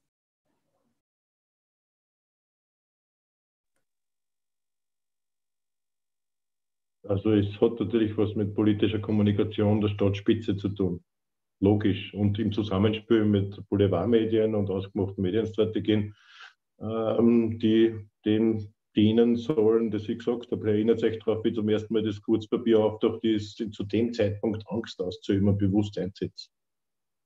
Und jetzt klar ist gefährlich, jeder weiß das. Und wer diese, diesen einen Halbsatz gestern von der Merkel gesagt hat, äh, erklärt hat, dass sie gesagt hat, jetzt geht es nicht um drei Tage, ob wir das schaffen, historisch äh, Schulfrüher zuzusperren, Jetzt geht es darum, ob 2021 die Oma noch lebt und die Großeltern und die Tanten, damit wir auch 2021 Weihnachten feiern können. Und jetzt so nicht, ich, ich lese Propagandageschichten auch von örtlichen und was weiß ich was Leid. Warum gehen, soll man testen gehen? Das geht ja bis dorthin, wo sagt, auch wenn wir Gewissheit kriegen und gerade für Weihnachten Gewissheit kriegt, das ist also nochmal eine zusätzliche Fehlinformation, die natürlich einen Wahnsinn auslöst wenn ich am 12., 13. negativ bin und ich sage, ich gehe jetzt testen und ich propagandiere sowas, dass ich testen gehe, damit ich zu Weihnachten safe bin, dann mache ich mir die, wenn ich mich nicht damit auseinandersetze, tiefer, äh, na klar, dann habe ich einen Freibrief, dass ich zehn Tage später eine 15er Familienfeier doch noch erhalten kann, weil man es eh so will. Jeder will das. Und äh, Weihnachten ist eine äh, moralische Geschichte, ich habe vorher zugeguckt mit der Dora, großartig äh, auch beschrieben, die Situation die so dramatisch ist. Äh, ich habe das schon einmal gesagt, dieses Weihnachten sollte man mal umdrehen. Auch, ja, wirklich auch, in der Fluchtfrage. Also sagen die Leute, die da die Leute ausstehen und krepieren lassen und im Dreck liegen lassen, das sind dann die, die mit Rehrer die Augen unter dem Christbaum sind, wenn es Enkel was singt, dieselben Minister und Ministerinnen und was weiß ich was. Also dieses einer zu entzaubern, mit was für ein Recht ihr selber da mit, mit euren losen Augen steht. Und dann lasst die, die Leute im Dreck liegen und, und schweren gesundheitlichen Schaden nehmen. Also das ist die Frage. Aber ja, wichtig ist mir in der Krise noch was anderes. Jetzt dann haben wir das alles zu tun und das ist die Frage von Rudi gewesen. In allen Bereichen probieren wir es einfach. Wir, wir, wir schauen sich Sachen an, wir, wir lesen viel drüber, war super Team sagt er, wir haben ein wahnsinnig gutes Team in der Stadt, sonst ich stehe halt immer vorne, aber was die Ideen und Hakeln bringen, das geht von den Ausschussverantwortlichen, Schulstadträte, mein Team in der Verwaltung, mein engstes. Wir sind super, super, super aufgestellt und jeder hat den Anspruch, nicht nur das zu erfüllen, was von oben kommt, das war nichts, ja, oder zu wenig, sage ich jetzt einmal, sondern überall was Innovatives bringen, was überall mehr Schutz oder mehr Sicherheit oder mehr Absicherung bietet. Das ist ein Anspruch. Und so sind ja diese Initiativen in die Schulen gekommen und so weiter. Ich habe einen vollen Garenschat gekriegt, wenn die Diskussion läuft, äh, Schulen offen halten. Wurscht, ob das äh, wir waren als SPÖ, also meine Spitze oder Meidel Reisinger oder wie auch immer, Schulen aufsperren. Bitte ja, sichere Schulen aufsperren. Es hat sich in den drei Wochen nichts verbessert, außer FFP2-Masken für paar Lehrer, wenn sie überhaupt geliefert worden sind, wenn man nicht eh darauf warten muss. Ich meine, das kann ja nicht die Forderung von uns sein, Leute in unsichere Geschichten zurückzuschicken mit einem Schlagwort. Und das, was ich meine, diese Weichen zu stellen, jetzt werden die Weichen gestellt, wie die Gesellschaft nach der Krise ausschaut. Das überreißen noch viele auch in der Linken nicht. Wir diskutieren jetzt Maßnahmen, die alle uns wichtig sind, dass möglichst wenig Leute sterben und Schaden nehmen und drüber kommen im Moment. Aber all das, was in alle Bereiche jetzt passiert, sind Weichenstellungen. Über Zähne in der Arbeitszeit, dass da nichts kommt, dass Rechtsanspruch jetzt in der Kinderbetreuung, dass dann nicht Homeoffice, dass das Arbeitslosengeld nicht erhöht wird nachhaltig, dass äh, viele Geschichten beispielsweise in der Schule, ich fordere das ein, ich bin kein Bildungspolitik-Experte, ja? aber dass man jetzt die Chance nicht nutzt, auch die Alternative zu zeigen. Zu sagen, wie soll die Schule ausschauen? Warum gehen wir jetzt nicht endlich noch Maria Theresia nach 130 Jahren endlich einmal an und geben unseren Kindern, die in die Schulen sind, endlich mehr Zeit, Lehrplandruck rauszunehmen, also überhaupt Lehrpläne mal, äh, überhaupt zu diskutieren und einmal äh, Verlängerung des Grundschulzeites zu geben. Denkt zurück an unsere Generation vor 40 Jahren, wo ich in der Volksschule gesessen bin. Wir haben das, die haben viel mehr heute zu lernen. Wir haben, wir haben im Rechner, wir haben Deutsch gehabt, ein bisschen später mal Old MacDonald gesungen, sozusagen, das war unser Englischunterricht. Die haben heute viel mehr, was reingepresst wird in wenigen Jahren. Alle stehen unter Stress. Es ist wirklich ein Wahnsinn. Man muss Zeit geben. Das heißt, jetzt dann auch zu diskutieren, wenn da die, die Argumente kommen wegen die paar Wochen jetzt dann noch, dass Kindern Bildungszeit gestohlen wird. Natürlich, Kinder haben ein Recht auf die beste Bildung, aber jetzt gehen wir, jetzt gehen wir es grundsätzlich an. Jetzt diskutieren wir mal in eine Richtung eine Gesamtschule, die ein Jahr verlängert ist, um Kindern mehr Zeit zu geben, sie gut auszubilden, Druck rauszunehmen aus beiden Seiten, Pädagoginnen und so weiter da, da war jetzt dann die Zeit, die Weichenstellungen zu skizzieren, wenn du nicht in der Regierung bist. Und genauso wie soll der Arbeitsmarkt nach der Krise ausschauen. Wie Aber wo sind wir da falsch ausschauen? Entschuldigung. Wo, ist da, wo sind wir da falsch ab? Und wir kennen uns jetzt ewig. Ja? Wir werden immer öder. Du, du, wir kennen beide jedes Jahr weniger Spritzer saufen als im Vorjahr. Das Leben geht sich an uns ja nicht spurlos vorüber. Äh, aber, aber, wir, wir, aber wir, wir sehen, ich weiß nicht, wie lange wir zwei jetzt, glaube ich, über das reden schon, dass wir sagen, erst, wann da fangt sie die Partei, wann diskutieren wir die soziale Frage. Und ich sage das immer wieder und, und das sage ich nicht, um dir zu schmeicheln oder auch um die BEM schlecht zu machen. Und ich kenne das auch über viele frühere Parteivorsitzende und Minister etc. und Landesparteivorsitzende sagen, mit denen ich so politische Gespräche, wie wir es jetzt mit dir führen, gar nicht führen kann, weil da weder das Brennen da ist, noch sozusagen, was mir bei dir am meisten imponiert, ist dieses ganzheitliche Bild. Das fängt an bei der Weltbank vom IWF, was hat das für Auswirkungen, wenn die Entscheidungen dort getroffen werden. Wir sind ja außenpolitisch inexistent, wir sind ja währungspolitisch, wirtschaftspolitisch inexistent. Und jetzt sagt die Pandemie uns, glaube ich, ja, dass das Kaputtsparen nicht nur im Gesundheitssystem, sondern überall. Du siehst das ja jetzt, wenn auch Amazon-Backelfahrer, der Zwangsselbstständiger ist, oder jetzt die Fahrer von Miam, ne, die, die Zwangsselbstständigen, wenn die nicht fahren, haben sie nichts zum Fressen in Wahrheit. Ja? Und das siehst du jetzt quer durch die Gesellschaft und, und, und du kannst das als Bürgermeister, du hast das Potenzial für alles, für Parteichef, Minister, ist ja scheißegal. Schaut da immer, wenn ich das sage, ich weiß ja, aber ist eh schon wurscht. Ähm, Warum checkst du das und die oben checken das nicht? Ja, was ist da los? Man, man kann ja jeden Tag jetzt einhulzen und sagen, Entschuldigung, nein, der Herr Graf als Milliardär bei Novomatic, der braucht keine Kohle. Profitable Unternehmen brauchen keine Staatshilfen. äh, Unternehmen, die Staatshilfen kriegen, dürfen keine Dividenden und keine Boni auszahlen. Das ist nicht unsere Aufgabe, Kapital nach oben umzuverteilen. Das bringt keiner außer. Äh, was ist denn da los, Herst? Wenn du als Bürgermeister das aus dem FF mit zehn Viertel artikulieren kannst und durchdenken kannst und dann die ganzen Wappler nicht einmal die Pappen aufkriegen. Ich habe mir jetzt nur ein bisschen von der Artikulation her dem Wiener Becken angepasst. Normalerweise spreche ich ja anders. Also, was ist da los? ja, du triffst, du triffst einen wunden Punkt, ganz ehrlich, der uns beschäftigt. Den Leuten, die das wahrscheinlich so einschätzen, wie du das in einer harten Sprache bringst. Das, jetzt die, die, pessimistische Ansage zuerst. Äh, man wird das nicht schnell umstellen können. Dieses System, diese Art und Weise, der Mechanismus, wie die Sozialdemokratie in der Führung tickt, der hat sich über Jahrzehnte so eingestellt. Was meine ich damit? Ganz konkret gesagt, ich glaube, dass die Frage der Alternativsicht, dass man sich selber als Alternative zu den, was da eingefahrene Mechanismen sind, vor allem was den Markt und den sogenannten freien Markt, wie du angesprochen hast, was die Weltregulation im ökonomischen Sinn anbelangt und viele andere Dinge, äh, abhanden gekommen ist. Das heißt, part of the game. Sie beschränken darauf, alte Pfründe zu sichern, wohltaktisch, vielleicht sogar noch aus einem gut gemeinten traditionellen Zugang, will ich nicht absprechen, aber immer Stück und Stück mehr verloren hat sozusagen die, die, die radikale Infragestellung von Systemen, von Mechanismen, die schlecht für die breite Masse der Leute sind.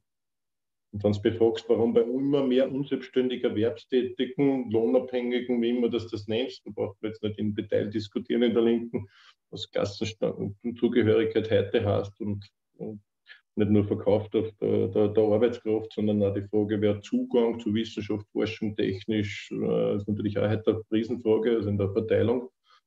Dann sage ich da, meine Ansicht ist, dass man das verloren hat. Also das heißt, auf der einen Seite Marktradikale, wie wir es jetzt in Österreich gerade haben, Regierungsspitze mit der ÖVP, NEOS und so weiter, die marktradikal sind und wir auch am Markt bestimmt sind, sozusagen in unserem Denken, in der Logik. Das ist die pessimistische Ansage. Das heißt, wird es nicht so schnell geben, dass sich das sozusagen äh, in der, innerhalb der SPÖ so ändert, dieser Zugang. Man merkt es ja immer dann, wenn man am meisten anlegt, ist nicht jetzt klar, wenn es Parteispitze direkt kritisierst, klar, ist bist du nicht der Everybody's äh, Darling. Aber äh, man merkt es dann, wenn man mal die Frage stellt, was das war eigentlich sozusagen, warum sagen wir keine Alternative? In keinem Punkt. Ähm, in der Gesundheitsökonomie wird es dann nicht spürbar. Was, und ich hätte sicher eine Volkspartei und die Sozialdemokratie, die Volkspartei denkt nicht volkswirtschaftlich, aber wenn sie das sagt. Der Unterschied jetzt, und das ist gar nicht meine Ideologie, dass man sozusagen diese alte Volkswirtschaft denkt. Aber ich sage nur einmal einen wichtigen Punkt, die denkt marktliberal. Dort halt, was einer nutzt, da denkt man wieder ein bisschen volkswirtschaftlich und dann gehen wir wieder mal einen Bonus, sozusagen, bevor sozusagen der Aufstand größer wird und die soziale Unzufriedenheit, wir wollen ja nochmal gewählt werden. Ja? Also dann beim letzten Punkt. Und da die SPÖ ist sozusagen marktliberal geprägt. Und das ist der Punkt. Wir hätten sogar noch zumindest rhetorisch in Zukunft, dass wir schon volkswirtschaftlich denken. Die denken nicht mehr volkswirtschaftlich. Nur volkswirtschaftliche Elemente dann, wenn sozusagen der soziale Aufstand gedroht oder die Unruhe größer wird. Das ist ein richtiger sozusagen zwischen Reformismus und Marktliberalität oder radikaler Marktliberalität ist das noch die kleine Unterscheidung, aber die bringt nichts. Die stellt das nicht in Frage, was sozusagen schlecht ist wenn wir heute ihr angefangen habt, über Flucht zu sprechen. Ich weiß nicht, was Dora alles berichtet hat, sicher beeindruckend, weil ich spät gekommen bin. Und jetzt dann den Bogen hat, dann hängt das alles zusammen in derselben Lösung des Problems, nämlich diese Dinge radikal in Frage zu stellen.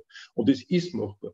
Ich kann nur ein Beispiel machen und ich bewirbe das auch sozusagen, um das zu verbreitern. Ich bin jetzt dann die letzten Wochen sehr gerne, weil es ein Publikum ist, wo man sich wohlfühlt, in den Videokonferenzen gewesen, jetzt so einem Tiroler Gemeindevertreterverband, also alles rote Geschichten oder in Oberösterreich. Also ich weiß, dass es Begeisterungsfähigkeit auch der sogenannten Parteibasis gibt, ja, in der alten Struktur. Und du hinkommst und auch die, die, diese Fragen benennst und wenn du da in der Ortsorganisation anfängst und du beginnst auf der internationalen Ebene unser Verständnis zu sagen, was hat das damit zu tun, wenn irgendwo ein Wasserkraft wird oder Kredite vergeben wird, dass die Leute nicht das abbauen, was sie zum Essen brauchen und die Existenzsicherung haben, sondern weil einer die Kreditvergaben des IWF einer das vorschreibt, damit sie Kredite kriegen. Was hat das mit uns in sage jetzt einmal, in Unterstinkenbrunn, Obergrafendorf oder sonstiges was zu tun. Warum sind wir Sozialdemokratinnen, warum ist das für uns wichtig? Auch wenn wir da über den Bahnsteig reden, über die Neusanierung dieses Verständnis und dann in der, in der, in der Beantwortung der Frage, woher wir kommen und was heißt dieser moderne Interessensvertretungsanspruch in der Jetztzeit. Ich habe es ja schon angedeutet, Verfügungsgewalt, Wissenschaft, Forschung, Technik, ja, seit der vierten industriellen Revolution, was heißt das heute? Warum sterben so viele Leute, weil sie nicht einmal an Grippe normale Medikamente kriegen? Ja? Und wie viele Leute dann sozusagen vor Corona-Zeit tagtäglich gestorben sind, weil sie Medikamente nicht kriegen. Unglaubliche Art und Weise. Ja? Wisst ihr, was ich meine? Also diese Fragen alle grundsätzlich zu verlinken. Und das ist die gute These sozusagen zum Schluss. Ich glaube, dass es eine Begeisterungsfähigkeit gibt. Das ist mehr Erfahrung darunter. Dass das nicht so ist, da ist ein Spinner und der ist völlig losgelöst oder so und äh, der ist, äh, weiß ich nicht, ein, ein systemumstürzender Kommunist. Also nicht, dass das jetzt ein Schimpfwort für mich war, sondern aber wirklich auch zu sagen, na, das kehrt jetzt dann. Irgendwann ist der Punkt da, wo das nicht hinhaut. Und das löst viele Fragen, diese Fähigkeit. Und theoretisch haben wir viele Konzepte. Es ist gar nicht so, dass man nicht so wenig arbeitet. ÖGB selber, ich kenne gute Geschichten vom ÖGB über die sozialpolitische Hegemonie des Kapitals und so weiter, theoretisch. Ja. Nur die landen halt dann nie sozusagen dann dort an den Hebeln, wo es wichtig wird. Beispiel Arbeitszeitverlängerung nach 130 Jahren. Äh, nicht völlig als obskur sozusagen zu geißeln, sondern eine kurze Demo zu machen, die super war, 300.000 Leute, aber nicht zu verfolgen, wir haben ein anderes Modell, verkürzen. Qualität den Menschen zur Verfügung stellen bei gleichem Lohn. Das war auch unser Zugang. Nicht zu sagen, böse Regierung, das verschlechtert, sondern wirklich ein anderes Modell zu präsentieren. Aber gut, äh, muss mich zusammenreißen, weil ich immer so viel Quatsch. Nein, bitte, wir hören dir, wir hören dir, glaube ich, alle gerne zu. Aber wie, aber ich kann das einfach nur fast wiederholen, was der Rudi gesagt hat. Wie kann es sein, dass du nicht an der Spitze stehst? Wie kann es sein, dass das, so wie du denkst, nicht an der Spitze der Sozialdemokratie steht? Warum, warum ist das nie, warum dringt das nicht nach oben? Wir, ich bin jetzt nicht so lange dabei wie ihr, aber schon noch ein bisschen. Und irgendwo ist doch einfach so ein, wie so eine Decke, wo man nie durchdringt, wo ähm, die ich kenne auch aus Basis und ich kenne es auch von Jugendorganisationen und von Gewerkschaften und so weiter, wo all das, was du sagst, aufgesogen wird. Weil die Leute sind halt auch nicht so blöd, man glaubt immer, das versteht, mit sowas kann man nicht kommen. Die Leute gieren nach Wissen und nach Begeisterungsfähigkeit und nach Tun und nach Aktivismus und ähm, die Dinge anders zu machen, weil niemand findet den Status quo jetzt so prickelnd. Aber wie siehst du das? Wo und warum gibt es einfach diesen, diesen, diesen, diesen Strich, über den man nicht drüber kommt mit so einem Denken? Ich habe jetzt Tonprobleme gehabt, ich habe überhaupt nicht gehört. Nein, Scherz beiseite. äh, äh, warum, warum bleibt äh, die Personalspitze gingen und andere Leute das nicht machen? Ich muss sagen, wir sind ja viele. Also wir, wir, wir kennen ja die Leute. Es sind nicht einzelne. Es gibt so, habe eine gewisse Öffentlichkeit äh, geerbt, der arbeitet in den letzten Jahren über verschiedene Themen. Äh, das ist mir schon bewusst, aber es gibt viele, die so ticken und denken. Und dann habe ich nur äh, äh Kultur, Diskussions, kulturinterne Organisationsantwort darauf. Natürlich ist die Kritikfähigkeit äh, abhanden gekommen. Es ist, wir haben keine Diskussions-, keine Streitkultur mehr. Und ich bin noch in einer Zeit glücklicherweise sozialisiert worden in äh, den alten SC Oberösterreich Stamu Cup. Muss ich es erklären, für mich, Rudi, das ist dann staatsmonopolistischen Kapitalismus, also unsere marxistische An, äh, äh, Ausrichtung, die wir gehabt haben, erzogen worden in einer ganz einer lebendigen Diskussions- und Streitkultur. Einer, äh, einer Kultur, die gesagt hat, die kritische Frage ist viel mehr wert als eine schnelle Antwort oder einfach klingende Antwort. Und, und auch dieser Streit, diese nächtelangen Diskussionen untereinander zu führen, sich vorwärts zu entwickeln, die größte persönliche Kritik aufzunehmen und sagen, bis deppert jetzt, dann, aber es jetzt hart ist und da weh tut, jeden tut es weh, wenn er kritisiert wird, ja, ja. Aber das ein bisschen zu nehmen und in den Streit auszutragen und über den Streit stärker zu werden, äh, über den Richtungsstreit. Das prägt uns in der Sozialdemokratie seit Andreas Scheu-Zeiten, den äh, ein bisschen unterbelichtet leider ist in der Sozialdemokratie. Aber das sind Leute gewesen, die haben ideologische Konzepte gestritten. Und bei uns ist Streit Majestätsbeleidigung und wird sofort bestraft mit einer systematischen Ausgrenzung. Also das ist ganz klar. Beinhart, also wirklich Apparatschiktum pur. Ihr habt gesehen, wie da umgegangen wird auch mit Mitarbeiterinnen, Mitarbeitern und, und vielen anderen. Der Vorteil, warum ich was sagen kann, muss man auch sagen, das ist äh, leicht, ich habe kein Mandat und keine Jobabhängigkeit. Mir sozusagen das Wichtigste ist meine Partei hier, das ist die Spitze, die mich nominiert äh, zum Bürgermeisterkandidaten. Ich habe die Leute, die mich dann wählen, das sind meine Korrektive. Ganz einfach, ist ein anderes Verständnis und mich kann keiner anrufen und sagen, ich drohe dir, dass du dein Mandat nicht mehr kriegst oder du bist nicht mehr Bezirksgeschäftsführer oder was weiß ich was. Ist es leichter. Das ist die ehrliche Ansage auch von mir. Aber trotzdem glaube ich, gab es viel, was da bekämpft wird, was nicht notwendig sein müsste, wenn man mal diesen Geist hat. Das, was uns vorgeworfen wird oft äh, und was viele Leute manchmal auch kritisch reflektieren, das beschäftigt mich natürlich auch. Man sagt, äh, du bist ja einer, der kriegst das alles öffentlich aus macht es intern. Das ist ja parteischädigend oder was weiß ich was. Muss man auch dialektisch sehen, von beiden Seiten in der Frage und durchdringen. Ich habe keine Möglichkeit, was intern auszurichten. Entschuldigung, in dem Moment, wo der Parteivorstand, das Parteipräsidium tagt, hat es vorher eine kleine Sekte, sozusagen eine Führungssekte, je nachdem, wer das jetzt zeitlich ist, ich würde das jetzt nicht auf die aktuelle nur sagen, von drei, vier Personen beschlossen. Und in dem Moment, wo die eingegangen heutzutage, ist das über Twitter schon draus, bevor das Parteipräsidium überhaupt was macht. Die Basis hat keine Möglichkeit, außer manchmal öffentlich was zu sagen. Und ich finde es auch wichtig, dass wir auch öffentlich was sagen. Weil wir sprechen auch diejenigen Leute auf, von denen ich vorher geredet habe, die fühlen, die ganz bewusst irgendwann eine Lebensentscheidung getroffen haben, dass sie mit der Sozialdemokratie mitgehen möchten, ob es als Mitglied oder als Aktivistinnen oder Funktionärinnen oder als Wählerinnen unseres äh, seit Jahrzehnten die wollen auch diese, diese die, äh, da muss man auch sprachbar sein, wenn man die Möglichkeit haben, dass man sagt, die sind nicht alle so. Sondern da gibt es auch noch andere so wie uns. Und ich glaube, das ist auch ganz wichtig, sozusagen auch die Breite zu her, zu sagen, das ist nicht alles. alles wir, wir raffen mit drum. Also die zwei Geschichten zu sehen, ich verstehe es eigentlich umgekehrt, dass wir oft was ausgerichtet kriegen, was gar nicht über Parteilinien ist. Ich kenne da hunderte Beispiele oder euch erzählen, wo wir Parteitagsbeschlüsse haben, die ganz anders sind, als was mir dann über die Medien ausgerichtet hat, was heute in der SPÖ-Linie ist. Parteischädigkeit, ohne Diskussion. Genau dieselben oh, Argumente. Es richtet uns das öffentlich aus, diskutiert das bitte intern. Das wäre sozusagen die Reflexantwort aus unserer Sicht manchmal. Aber es wird natürlich anders transportiert. Also ich glaube, diese Kultur muss man zurückkriegen und dann löst man auch die Frage der Personalauswahl und modernere Strukturen war ein nächstes Thema, was Parteibeteiligung und Strukturdenken anbelangt, äh, das zu lösen. Anderl ist nicht so, dass in Anderl, ein Kärntner Zugang, das jetzt schon lange so habe ich gar keinen. Wir brauchen in Kaiserpeter für eine Mehrheit. äh, pass auf, ist es nicht so, dass der Zugang generell, dass man sagt, so wie früher in Parteien, die ÖVP hat ja nie eine gemeinsame ideologische Klammer gehabt. Das war eine Partei, die Interessen vertreten hat, der Beamten, der Angestellten, des Großkapitals, der Industrie. Wir haben ja irgendwann einmal eine Idee gehabt. Ne? Und äh, ist es nicht so, dass diese Annahme, dass man in einer Partei bei allen Themen einer Meinung sein muss, das ist ja weltfremd. Nicht? Und ich verstehe aus Politikberater Sicht eins überhaupt nicht, wenn man sich die Grünen anschaut, der Michel Reimann ist für viele Linke zum Beispiel sicher nur ein Grund äh, äh zu sagen, naja, die Grünen bemühen sich eh und sind jetzt arm. Wenn der nicht wäre, hätten nicht alle sagen, geht's in den Arsch. Ähm, ich gehöre zu denen, die schon sagen, geht's in den Arsch. Ähm, logischerweise, weil es nicht mehr geht. Aber eine Partei muss doch wissen, dass Politik in einer so komplexen, globalisierten Wirtschaft, Weltwirtschaft, in einer Welt, die sich komplett transformiert, da sind ja politische Entscheidungen nie schwarz-weiß, sondern es sind ja Abwägungsfragen. Wo seht ihr Schwerpunkte? Das heißt, es gibt nicht richtig und falsch immer, sondern meistens hast du, was ist mir gerade wichtiger. Das heißt, es gibt zwei Gruppen in einer Partei oder drei Meinungen oder fünf, die nicht alle automatisch falsch sind sondern du musst ja abwägen, wo setze ich jetzt den Schwerpunkt. Ja?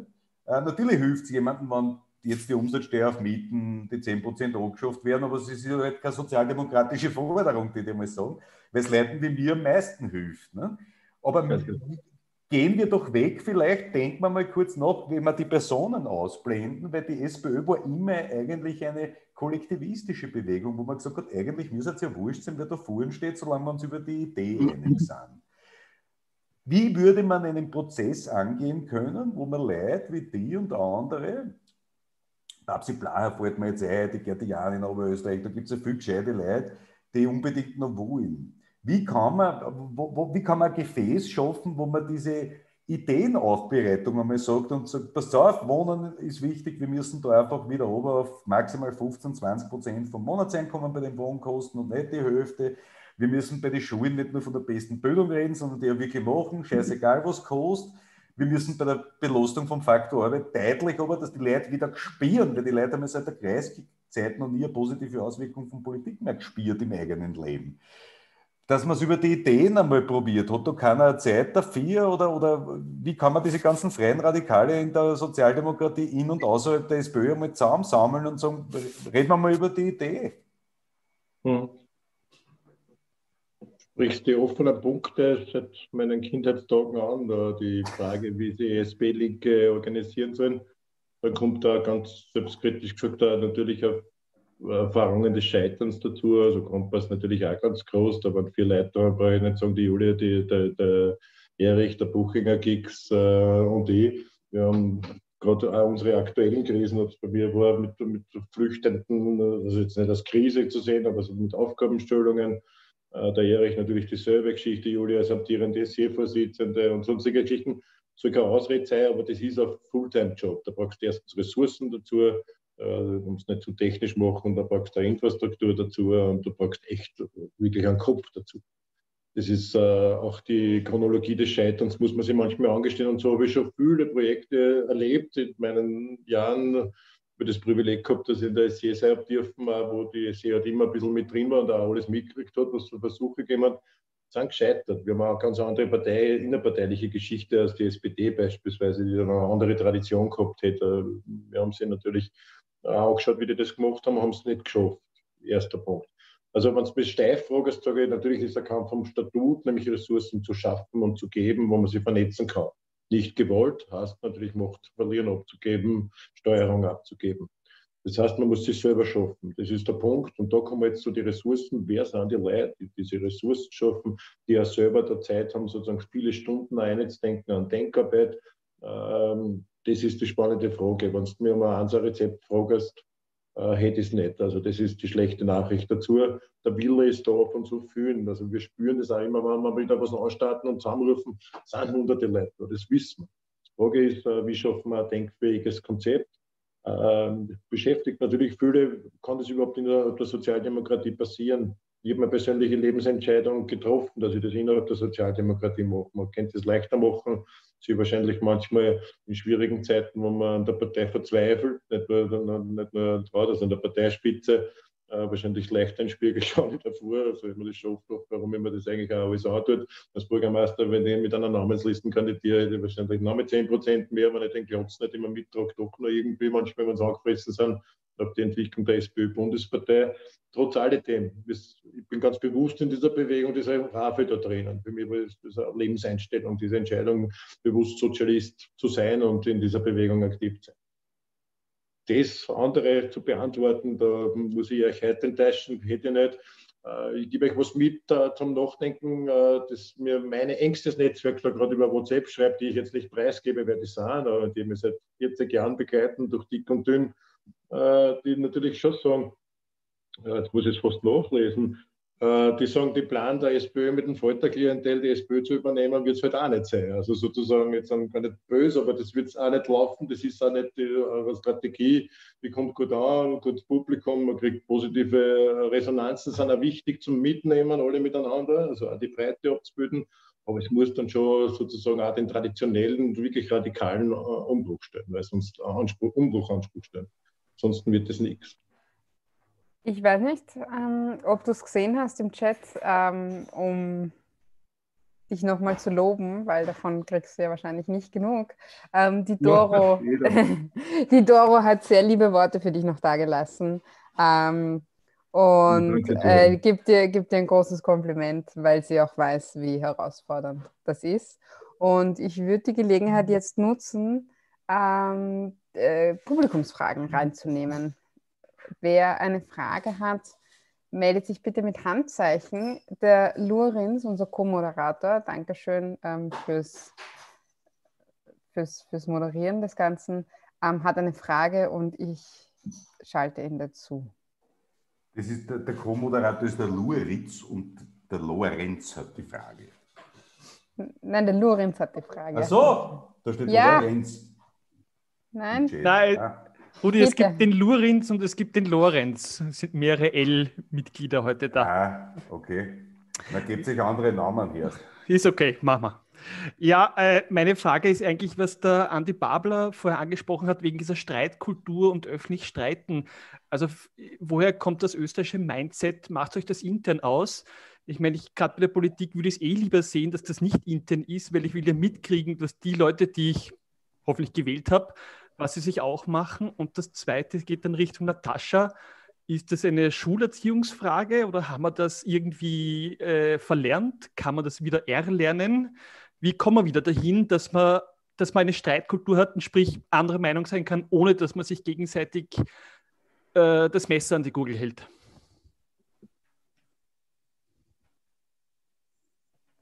Ich bin kurz einmal still und denke drüber nach. Okay. Ähm, also es ist keine rein österreichische Sache, äh, das kann man auf jeden Fall sagen, sondern es sind jetzt einfach Zuspitzungen ähm, innerhalb einer Gesellschaft, weil wir in einem bestimmten historischen Moment auch stehen. Das muss man ja auch sehen. Es ist ja nicht nur alles, hat ja nicht alles mit einer Partei zu tun und dass die gerade so am, am Sand sind oder so, sondern das hat ja alles was mit gesellschaftlichen Entwicklungen zu tun. Und wir leben jetzt in einer Phase, auch vor Corona schon, wo die alte Hegemonie bröckelt. Und immer dann, wenn Hegemonie bröckelt, dann wird es so richtig unangenehm. Ähm, weil dann macht man, dann ist, bleibt die Zukunft unklar. Und dann muss man sich erst ausmachen, ausstreiten, ähm, wie die Zukunft aussieht. Und das gilt innerhalb einer Gesellschaft, aber es gilt halt auch innerhalb einer Partei. Und umso verzweifelter man wird, umso weniger quasi gibt es den Raum, gibt es die Zeit auch ähm, dafür, sich das auszustreiten, sondern dann bleibt man auf seinem Standpunkt und möchte das irgendwie durchkriegen. Und nachdem andere linke Projekte, USA als gutes Beispiel, äh, die stehen ja vor genau demselben. Ja? Ich meine, da, da sind die, dieser starke und gute linke Flügel der Demokratinnen, sagt so radikale Sachen wie, jeder Mensch sollte eine Krankenversicherung haben und die flippen aus. Also allein deswegen flippen die aus. Die können das nicht einmal diskutieren. Die linke Partei von den beiden kann nicht diskutieren, ob es jetzt irgendwie gescheit wäre, äh, auch vor der Pandemie, aber auch innerhalb einer Pandemie, dass ähm, die Krankenversicherung nicht an ein Arbeitsverhältnis äh, und an ein sicheres Arbeitsverhältnis äh, geknüpft ist. Und so auf dem Stand ist man jetzt. Und da sieht man, wie so ein Parteiestablishment den Status quo verteidigt bis zum Schluss, bis da, wo du es im Kopf überhaupt nicht mehr zusammenkriegst, ähm, dass quasi das böse, das böse Linksradikale jetzt sein soll, dass es um Krankenversicherungen geht. Und in Wahrheit ist das, was da immer so als der linke, linksradikale, umstürzlerische Flügel, was da gefordert wird, ist ja ganz oft einfach nur also so das, das, das Minimum an dem, ähm, wie, man, wie man leben sollte, vernünftig. Und das hier zeigt sich ja, wir haben es ja bei der Doro auch gehört, also es ist jetzt auch linksradikal und, und nahe am, am, am, am Landesverrat ja schon fast, wenn man sagt, puh, also die Leute sollten irgendwie ein Dach über dem Kopf haben, trocken soll es sein und die Kinder sollten nicht depressiv sein. Ähm, und das ist einfach auch einfach ein Zeichen der Zeit. Und ich glaube, also streiten, das man muss halt auch um die Dinge kämpfen. Ja? Und das heißt wirklich, sich dafür einzusetzen und das auch einzufordern, dass man innerhalb einer Bewegung, innerhalb, dass man auch um Leute kämpft, ja? dass man auch ähm, Bewegungen nicht aufgibt, Parteien nicht aufgibt, Räume nicht aufgibt, sondern dass man darum kämpft, dass das jetzt diskutiert wird und ähm, dass das jetzt nicht utopisch ist.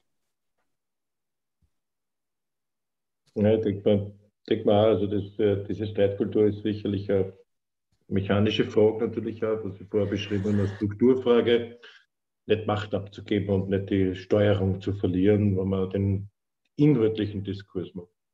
Die Sozialdemokratie hat, sagt sie schon inhaltlich Kampf äh, betont, aber meistens, wenn dahinter halt reine personelle Machtfrage steht, also denkst du an, an äh, oder, oder wahltaktisches Kalkül steht, denkst du nur an den, äh, wie ist der der Doskozil, der, äh, äh, wenn der halt dann zwei Tage vor der Wahl dann doch noch gegen ein Auffanglager im Burgenland ist, was gar keiner diskutiert, weil er glaubt, er muss dann noch drei Provö für die Landtagswahl anstammen, obwohl das gar kein Thema war. Oder so. Also noch diese Ressortiments oder diese niederen Instinkte auch nochmal anzusterben oder sie dann sozusagen äh, eher als Law and Order zu präsentieren, weil er glaubt, das ist das, wo die vielen Leute wollen oder vielleicht auch irgendwo ein Recht hat in manchen Punkten. Also das, ist das, was wir eh inhaltlich nach außen tragen. Aber das hat überhaupt nichts mit einer inhaltlich ideologischen äh, Diskussion zu tun. Denkt einmal auch dieser künstliche Idiotenstreit, den es da gegeben hat, äh, sozusagen inhaltlichen Idiotiestreit, den es da gegeben hat zwischen Randy Wagner und Doskozil. Der gesagt hat, naja, ich bin eigentlich eher für das äh, Mindestverdienst, äh, Mindestgehaltsmodell äh, der anderen haben gesagt, nein, ich bin eher für Arbeitszeitverkürzung bei vollen Lohnausgleich oder so. Bitte Entschuldigung, das ist kein Widerspruch. Ich brauche weniger Arbeitszeit. Die, die machen dort einen Streit, wo man alle aufstellt, weil was, was konstruiert ist, wie Ideologie befreit. Satz ist zwar, zumindest jetzt gar nicht böse gemeint personell, aber die zwei Flügel, die das da hochgespielt haben, entweder oder. Na klar, sind wir für weniger Arbeitszeit, Arbeitszeitverkürzung, weil vor allem Lohnausgleich, natürlich sind wir aber für Mindestsicherung, äh, also Mindest, Mindestlohnpolitik. Und da siehst du mal, wie, wie tief das schon geworden ist und wie frustrierend es geworden ist, das zu beobachten. Also wenn das unser inhaltlicher Streitoutput ist, dann sozusagen, dann mangelt es ja sozusagen an, überhaupt ein Grundverständnis in dieser Frage, was irgendwie sozialdemokratisch und schon gar nicht sozialistischer Anspruch wäre im Arbeitsmarkt beispielsweise. Ist mir noch eingefallen, was mich das wochenlang geärgert hat, was ein Konflikt ist, einer Nona Leitz beides haben wir als Positionierung in diesem, in diesem Feld. Ja, das ist völlig äh, gaga. Also soweit, man muss auch wissen, über was man streitet. Also ich habe gar keine Lust mehr mit irgendwelchen rechten Auseinandersetzungen. Ich mag es, weil es wichtig ist, dass man Widerstand leistet, dass die dann durchkommen. Aber richtige Lust an einer inhaltlichen Auseinandersetzung mit so einer äh, äh, das zahlt sich auch nicht aus. Das, ich meine, das ist lieb, wenn du viel Zeit hast, und, äh, aber, aber wir haben Wichtigeres zu tun in allen Feldern. Ne? Wie schaut das aus zum Beispiel mit der Europafrage? Weil ich denke mir manchmal, das erste, was ich politisch in meinem Leben gemacht habe, nur als Schulsprecher und JVB-Mitglied, war 96 wird Trottel von dem Europatelefon Broschüren zu bestellen und zu verteilen. Ja, EU-Beitritt, da müssen wir jetzt dabei sein. Äh, bin mal begeisterter Europäer. Jetzt schaffen wir es nicht, die Dublin-Ersatzregelung, Neuregelung zu machen. Wir schaffen es nicht, Flüchtlinge solidarisch zu verteilen. Schaffen es nicht einmal den Ungarn und den Polen zu erklären, pass auf, wer unser Marie nimmt, der muss auch bei den anderen Sachen solidarisch mitmachen. Du hast einzelne Länder, die blockieren, dass Apple besteuert wird. Du hast äh, keine Einigkeit darüber, dass multinationale US-Konzerne wie Amazon und Co. bei uns Steuern brennen, während es jeder nationale Unternehmer tun muss. Du hast keine sozialen Mindeststandards. Dann hast du eine Währung mit dem Euro, der für uns leibend war, für die Südländer Arsch. Ähm, da muss man jetzt zum Punkt kommen, äh, cui bono. Nicht? Also wem dient das Ganze? Wie wüssten sowas ehrlich diskutieren? Weil du kannst das sowas, wenn, wenn wir jetzt diskutieren täten, Erst, wir müssen schon darüber nachdenken, wie die Europäische Union so ist und wann das sich nicht ändert, dann. Aber was ist denn dann? Dann hast du morgen die Schlagzeilen, Babler, Fosse, Prohaska, wer immer das sagt in einer Sozialdemokratie, äh, für EU-Austritt oder so. Ne? Das heißt, wie, wie kann man sowas überhaupt normal diskutieren? Das geht ja gar nicht mehr, oder? Ja, sehr kompetente Antwort, Herr Dr. Pabler. Vielen Dank, Natascha Strobel. Ich wollte wieder zurücknehmen, weil es ist jetzt gefährlich. Du triffst einen harten Punkt bei mir, der mich jahrelang beschäftigt hat, nämlich, dass ich diese Europäische Union überhaupt nicht leibend finde. Also ich war in dieser Bewegung gegen dieses Konstrukt aktiv, ein neoliberalistisches, protektionistisches äh, Konkurrenzaufbau, das gegen ein US-amerikanisches Konstrukt in der übelsten Art und Weise. Und wenn wir gesehen haben, das aggressivste außenpolitische militärische Bündnis, das es je gegeben hat, mit Beistandsverpflichtungen, man wirtschaftliche Interessen von Mitgliedsländern außerhalb der Europäischen Union, also schlimmer als sozusagen, was die NATO vorgegeben hat, sozusagen in der Doktrin. Also wirklich mit, der, mit, der, mit dem Außenangriffen und mit Radien, der der Neumann damals als deutscher NATO-Vier-Sterne-General, der das sogar öffentlich gesagt hat, wo da wirtschaftliche Interessen äh, gefährdet sind, dann fahren wir raus.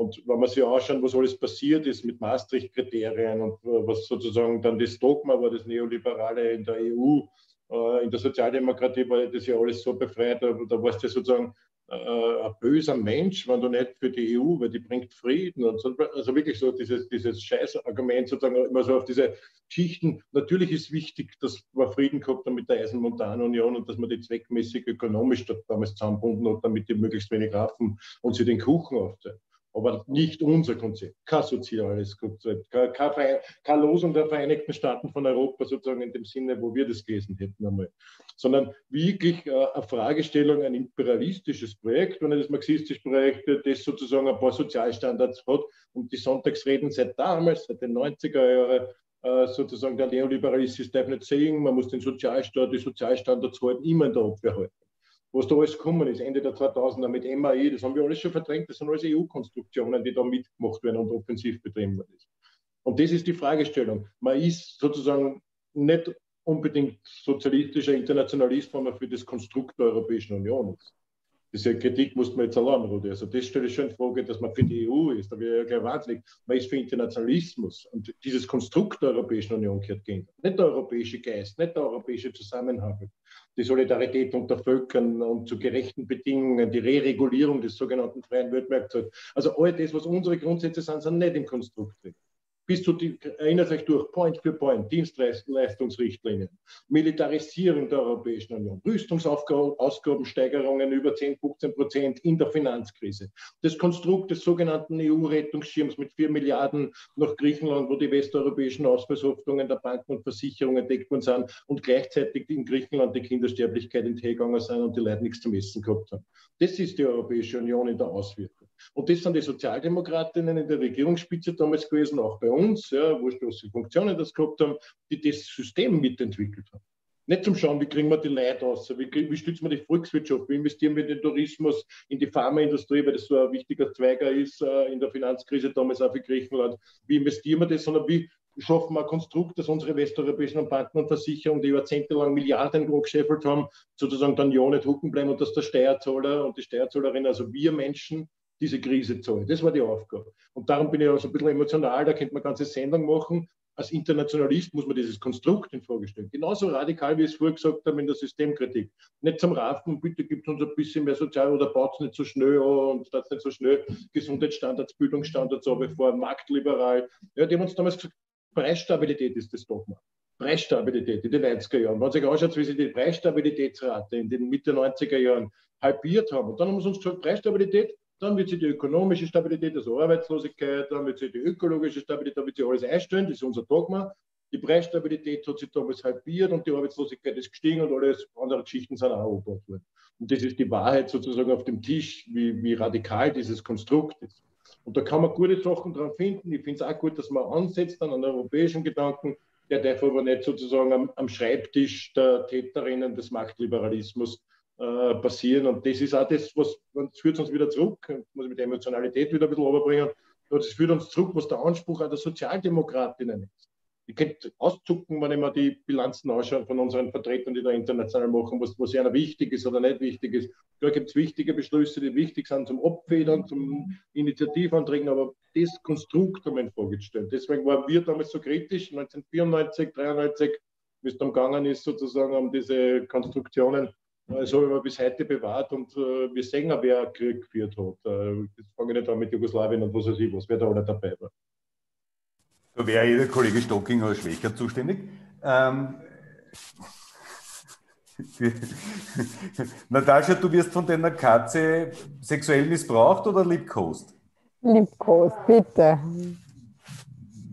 Wir sind, ja. Äh, international denkend heißt ja, man wird das, diese, diese Verteilungskampffrage, das ist sowieso immer internationale. Ähm, aber da sehe ich ja noch weniger Licht. Ja. Das heißt, äh, die einzige Chance, die wir haben werden, ist einmal zu versuchen, ein paar, ein paar Pflege einzuschlagen, wo man sagt, die Leute verstehen das auch, was man ihnen erklärt, weil wenn ich mit einem Durchschnittsbürger über die EU rede, heißt das, es ist leibend, dass ich nicht Geld wechseln muss und an der Grenze muss ich kein Bus herzeigen. Das ist ja in Wahrheit quasi die Dimension, die intellektuelle, die die meisten Menschen in unserem Land haben, wenn es um die Europäische Union geht. Weil ich glaube nicht, dass die, die sehen ja sogar, äh, erinnert ihr an den Feimann, der hat gesagt, er, er fährt nach Europa. Ne?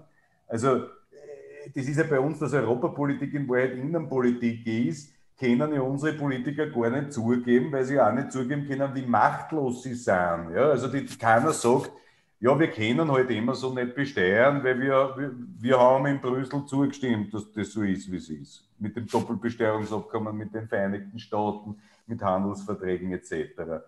Es ist letztlich die Feigheit wie überall in allen anderen Politikfeldern auch, oder? Es ist Feigheit, finde ich. Ja, der bequemere Weg, würde ich sagen. Aber eigentlich ist, ist, ist die Angepasstheit die richtige Antwort. Akzeptieren der Dinge so, wie sie sind. Na, und weil man auch Und einfach. Genau Entschuldigung. weil, genau, weil man einfach auch gut mitschwimmen kann, weil man selbst das nicht so die Auswirkungen spürt, wie es andere spürt. Und solange ich noch so halbwegs durchkomme, was scherzt mich? Hm. Hm.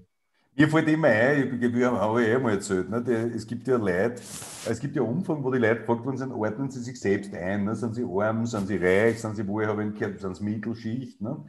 Und das Orge ist, dass 80 Prozent der Leute, die sich selber als Mittelschicht sehen, in Wahrheit auch Working Poor sind. Ne?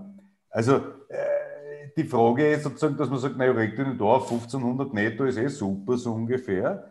Ähm, da fehlt die Selbstermächtigung, haben wir da in der Volksbildung einfach versagt. Wo ist denn das alles hin? Ich, ich, ich, wenn ich mich erinnere, mein, der, der Freund von meiner Oma, der, der, der Philipp, der war Bergmann, der war politischer gebildet als die meisten Akademiker, mit denen, die, vor denen ich heute an der Uni oder der Fachhochschule referiere. Die, die haben nicht nur das Klassenbewusstsein gehabt, ja, sondern die haben gesagt, die haben das genau gewusst, ja, woher das kommt. Die haben genau gewusst, aha, wenn der Biller in Ort kommt und die zwei Kreisler rammt weg, ist das nur im ersten Blick attraktiv für uns, weil er war ein bisschen billiger wird, aber letztlich kriege ich dann überall in jedem Geschäft dieselbe Scheiße zum Kaufen, die unter die ärgsten Bedingungen produziert wird. Also die, die Leute waren ja damals die Hakler gescheiter als die Akademiker heute, finde ich. Ne? Das war ja auch Aufgabe der Sozialdemokratie, diese Volksbildung. Das ist ja auch Machst du das in Dreiskirchen? Macht ihr da wenigstens noch was? Oder, oder wie, kennt man, wie kann man das überhaupt angehen? Sag einmal. Sag einmal, ähm, direkte Aufforderung. Ah, ja, das ist nicht die Volksbildung, es krankt äh, sozusagen äh, an der parteiinternen Bildung einer daneben gewünschten, äh, sage ich jetzt wahrscheinlich. Man hat keine Priorität mehr auf diese äh, Bildungen. Corona hat uns ein bisschen zurückgeflasht. Wir haben vor zwei Jahren einen Mörderprozess begonnen in der Stadt mit der Karin und mit dem Clemens, das neues Vorsitzdem und viel auf die Statuten und dann Vorwahl gemacht, äh, um alle Parteimitglieder da zu informieren, dass da eine Doppelspitze geben soll und da geöffnet und Nichtmitglieder zugelassen. Weil wenn sich wer äh, interessiert für einen Parteitag zu mitnehmen, bitte ja nicht eine Statutenschranke da nehmen, weil das sind Leute, die wollen andocken und sonst registriert sich ja keiner für einen Stadtparteitag, für einen offenen, äh, wenn einem das nicht interessiert. Aber die Erfahrung zu machen, einer unserer Programmpunkte, den wir jetzt ein massiv machen, ist mit den neuen Leuten, und da haben wir zum Glück echt viel in den letzten zweieinhalb Jahren gewonnen, auch in der Stadt, äh, Stadtparteischulen anzubieten. Auch thematisch. Wir haben Fokusgruppen, mit denen arbeiten wir. Das sind immer die Wohnsektionen wie früher. Da geht es um Nachhaltigkeit und Mobilität. Und natürlich ist die Sozialdemokratie der Bogen, der das zusammenführt. Wer für Ökologie ist, der muss drum raffen, weil er in der Sozialdemokratie ist, weil er die Lebensgrundlagen für Menschen schützt, so wie wir die, sozusagen die Lebenszustände für Menschen schützen und verbessern. Und sozusagen, das ist ein allgemeiner Anspruch, warum die sozialistische Bewegung eigentlich die ökologische Bewegung sein muss, weil es die Lebensgrundlage für die Menschen garantiert. So wie man halt auch Menschen direkt schützt, in den Arbeitsprozessen, in den gesundheitlichen Absicherungen, in vielen Bereichen. Und darum sage ich Nachhaltigkeit, Mobilität, da kommen so viele Leute, die sind so engagiert, die sind auch, Expertinnen auf ihrem Wissen. Ja, wir haben so viele Frauen, die da und Männer, die da herkommen, die haben, die brennen für was Klammer ist die Sozialdemokratie. Ich kenne mich nicht in jedem Themenbereich aus. Ist auch nicht wichtig, dass der Bürgermeister da immer wichtig guckt, ja, sozusagen wie es früher war. Die sind selbst organisiert, wir haben Leute, die das leiten, die arbeiten Dinge aus und wir versuchen es dann, ist dann halt auch meine Aufgabe, das halt in unserem bescheidenen Rahmen umzusetzen halt. Und da zum sagen, ja, es gang hat vielleicht da auch mal was Neues oder so. Also das ist schon Bildung, ja, also was tun. Ja? 1902 oder 1904 erschienen einer der vier wichtigen Dinge für sozialistische Bewegungen. Und eine davon ist natürlich auch die Bildungsfrage neben einem Zentralorgan, das man braucht, dass man auch kommunizieren kann darüber. Ja? Also da hat sich nicht viel geändert. Wir brauchen Bildung auch der eigenen Leute, sonst kannst du nicht keinen Anspruch haben, was gesellschaftliche Bildung ist, wenn du selber nicht weißt, was für Gesellschaftsformation, was für Gesellschaftsalternative du wo herzeigen willst. Wenn ich mir anschaue, das Bildungsprogramm, und das ist eine harte Kritik, aber die beschäftigt mich an uns intern, äh, wenn ich mir die Bildungsprogramme anschaue, die wir haben, wird es nicht ein paar Leute zuschauen, äh, die ich vielleicht kennen und noch gar nicht erfasst habe, dass sie da heute dabei sind. Aber die Gewichtung sozusagen technischer Natur, wie mache ich eine Zeitung damals oder heute, wie mache ich Social Media und wie arbeite ich da, ja, ist gut, brauchen wir wahrscheinlich auch alle. Ja. Bei mir sind wahrscheinlich auch manche Bilder, wo sich manche modernere Leute denken, old-fashioned, peinlich. Aber ich muss einmal wissen, was ich sagen will, bevor ich mich technisch fange. Und wenn ich mir die, diese ganzen Bildungsbroschüren, die wir dazu stehen, da ist so viele technische Sachen und Rhetorik und wie schon einer Kamera und was weiß ich was, ist ja völlig wurscht, wenn ich gar nicht weiß, was ich transportieren will. Wisst ihr, was ich meine? Also die, die, die inhaltlichen Basisarbeiten für jetzt bringen. Und es gibt da Potenzial. Es gibt Leute, die sind voll interessiert daran. Ja. Also ich habe jetzt eine junge Oberösterreicherin in einer Videoformung gehabt und wir haben dann festgestellt, ja, wir wollen jetzt einmal einen Abend machen. So, du hast das erwähnt, dass du aus dem Marxismus kommst und anscheinend tut er das gut sozusagen in der Analysefähigkeit. Wir wollen das auch. Wir wollen da jetzt eine eigenen Videoplattform, nicht über zukünftige Kommunalpolitik oder jetzt wollen wir das machen. Ja, also wisst ihr, was ich meine? Also ich glaube, dass es auch wichtig ist, dieses Business zu haben und dann hast, musst du einen Klick auch haben im Leben. Alles andere wäre überheblich. Ich meine, ich habe ein Privileg gehabt, dass ich halt in der, in der, in der UC international tätig sein habe dürfen. Das ist ein ganz wichtiger Schatz. Wenn wir Papiere im Präsidium besprochen haben, dann habe ich mir gedacht, dass meiner Denkweise der europäischen Linken, wie wir heute so sind, ja, sozusagen in der Stammerkabströmung, war es uns wichtig, ob französisch oder deutscher Stammerkab, ist wurscht, aber wir haben ein Denkmuster gehabt. So wie wir als Österreicherinnen auch Denkmuster sozusagen in der Bildungssystem mitvermittelt kriegen. Nicht nur Inhalte, sondern auch Muster, wie wir denken. Und dann hast du einen riesigen Schatz, wenn du mit lateinamerikanischen Genossinnen zusammensitzt, die ganz anders denken, sozusagen aus der lateinamerikanischen Realität. Wenn wir über Chile reden, 73 oder über Volksfrontstrategien oder dann in den 90er Jahren über andere Bündnisse, die gegründet worden sind, dann hat man einen anderen Zugang, wie man zur Positionierung kommt. Und man sieht natürlich auch viel. Und was die Natascha früher gesagt hat, ist natürlich schon ganz was anderes, wenn man Sachen erlebt. Ja? Wenn man halt in, in großen äh, Kriegsgebieten war und da die Auseinandersetzung hat, wenn man einmal in Organisationen getroffen hat, die ganz ein anderes Vorurteil haben und man erlebt ganz anders, was die eigentlich machen. Ja. Äh, das ist ein Schatz, den hat man halt, den können nicht viele haben wahrscheinlich, aber einige könnten haben. Aber vor allem, es geht darum, das, den Mechanismus zu verstehen, weil sonst dann mag der, der eigene Suppen, äh, können wir machen, aber wir sind nicht nur auf unsere eigenen Suppen. Wenn bei mir jemand im Gemeinderat ist, dann ist er vor Gemeinderat, aber er ist vor allem eins, er ist in einer sozialistischen Bewegung. Das muss er wissen, wie wichtig auch der Gehsteig in seinem Kretzen ist. Und diesen Anspruch muss man haben und an dem muss man arbeiten. Aber nicht gelingt, du ja auch nicht hundertprozentig. Aber die Natascha sagt, dass man gern gelobt wird und äh, ich den Chat leider nicht lesen kann oder so. Aber ich, hätte man gern gelobt. Und, und, aber, aber es geht auch darum, auch zu sehen, wo rennt es auch nicht so gut. Und man muss sich verbessern und den Willen haben zum Verbessern. Und ohne mein Team wäre nichts, um auch das öffentlich zu sagen. Ja? Wenn ich da nicht ein eigenes Korrektiv habe, die paar, was ich da erwähnt habe, die mir immer begleiten, aber auch in der Stadt. Und es tut so gut und es gibt viel Kraft, wenn ich mir heute auch schon meine Facebook-Profile von Gemeinderatskolleginnen, die jetzt im Club sind, das ist gar nicht Partei, das haben wir auch getrennt. Es muss Parteiarbeit geben und nicht nur eine Bürgermeisterpartei sein, sondern es muss eine unabhängige Parteiarbeit geben, die der Bürgermeister auch was sagt, wenn was falsch redet oder einen Auftrag gibt und nicht alles vom Rathaus aus. Das hat sich auch so eingebürgert gehabt in der Stadt, 30 Jahre lang, ja, vor mir. Oder mit mir, vielleicht sogar die ersten paar Jahre. Und das muss man brechen. Da muss, hast du eine Macht angeben und hast da einen in die Pfeifen kriegen, aber berechtigterweise. Das müssen wir spüren und die, die Leute sind wirklich gut und ich, das, wollte ich noch sagen. Und wenn ich mir heute Facebook-Auftritte, Twitter aber so sehe, und ich meine Genossinnen und Genossen aus der Fraktion, die selber schon den Anspruch haben, mehr und mehr, dass sie sich selber als Linke bezeichnen, also selber sozusagen, das freut uns, wisst ihr, und, und das gibt uns miteinander Kraft, diese, diese auch die Selbstverständlichkeit dahinter steht, sozusagen nicht nur, das sind Kleine und da Angst haben, oder einer sagt, na, das sind ja Linke oder Linksextreme, was da bei mir die Opposition manchmal sagt, nutzt mir, stehe dazu, wissen bleibt, nicht was man Angst haben muss. Wisst ihr, was ich meine? Und dieses Selbstvertrauen auch nach außen zu gehen und wenn da wer über Kultur was schreibt und sagt, wir Linke müssen da jetzt einen Ansatz haben, das, das ist, dann sieht man, dass auch die Schritte kollektiv richtig sind, die wir haben. Und da muss man eine Party das, machen können und da Freude haben an der ganzen Geschichte. Das ist auch wichtig. Das ist doch ein schönes äh, Schlusswort. Vielen, vielen Dank, dass du da bist. Es gibt noch zig Fragen, aber wir sind leider am Ende, wir sind sogar schon über der Zeit. Ähm, ihr könnt dem Andi aber auch äh, in diversen sozialen Medien folgen und er antwortet auch, behaupte ich jetzt. Äh, Nicht viel versprechen. Vielleicht, aber ihr könnt ihn zumindest einmal versuchen zu fragen, wenn ihr noch Fragen habt. Ähm, sehr interessant, danke, dass du uns den Einblick gegeben hast. Danke ähm, für die Einladung. Macht unbedingt weiter und spendet bitte überall und unterstützt die Arbeit von der Natascha und von Rudi auch.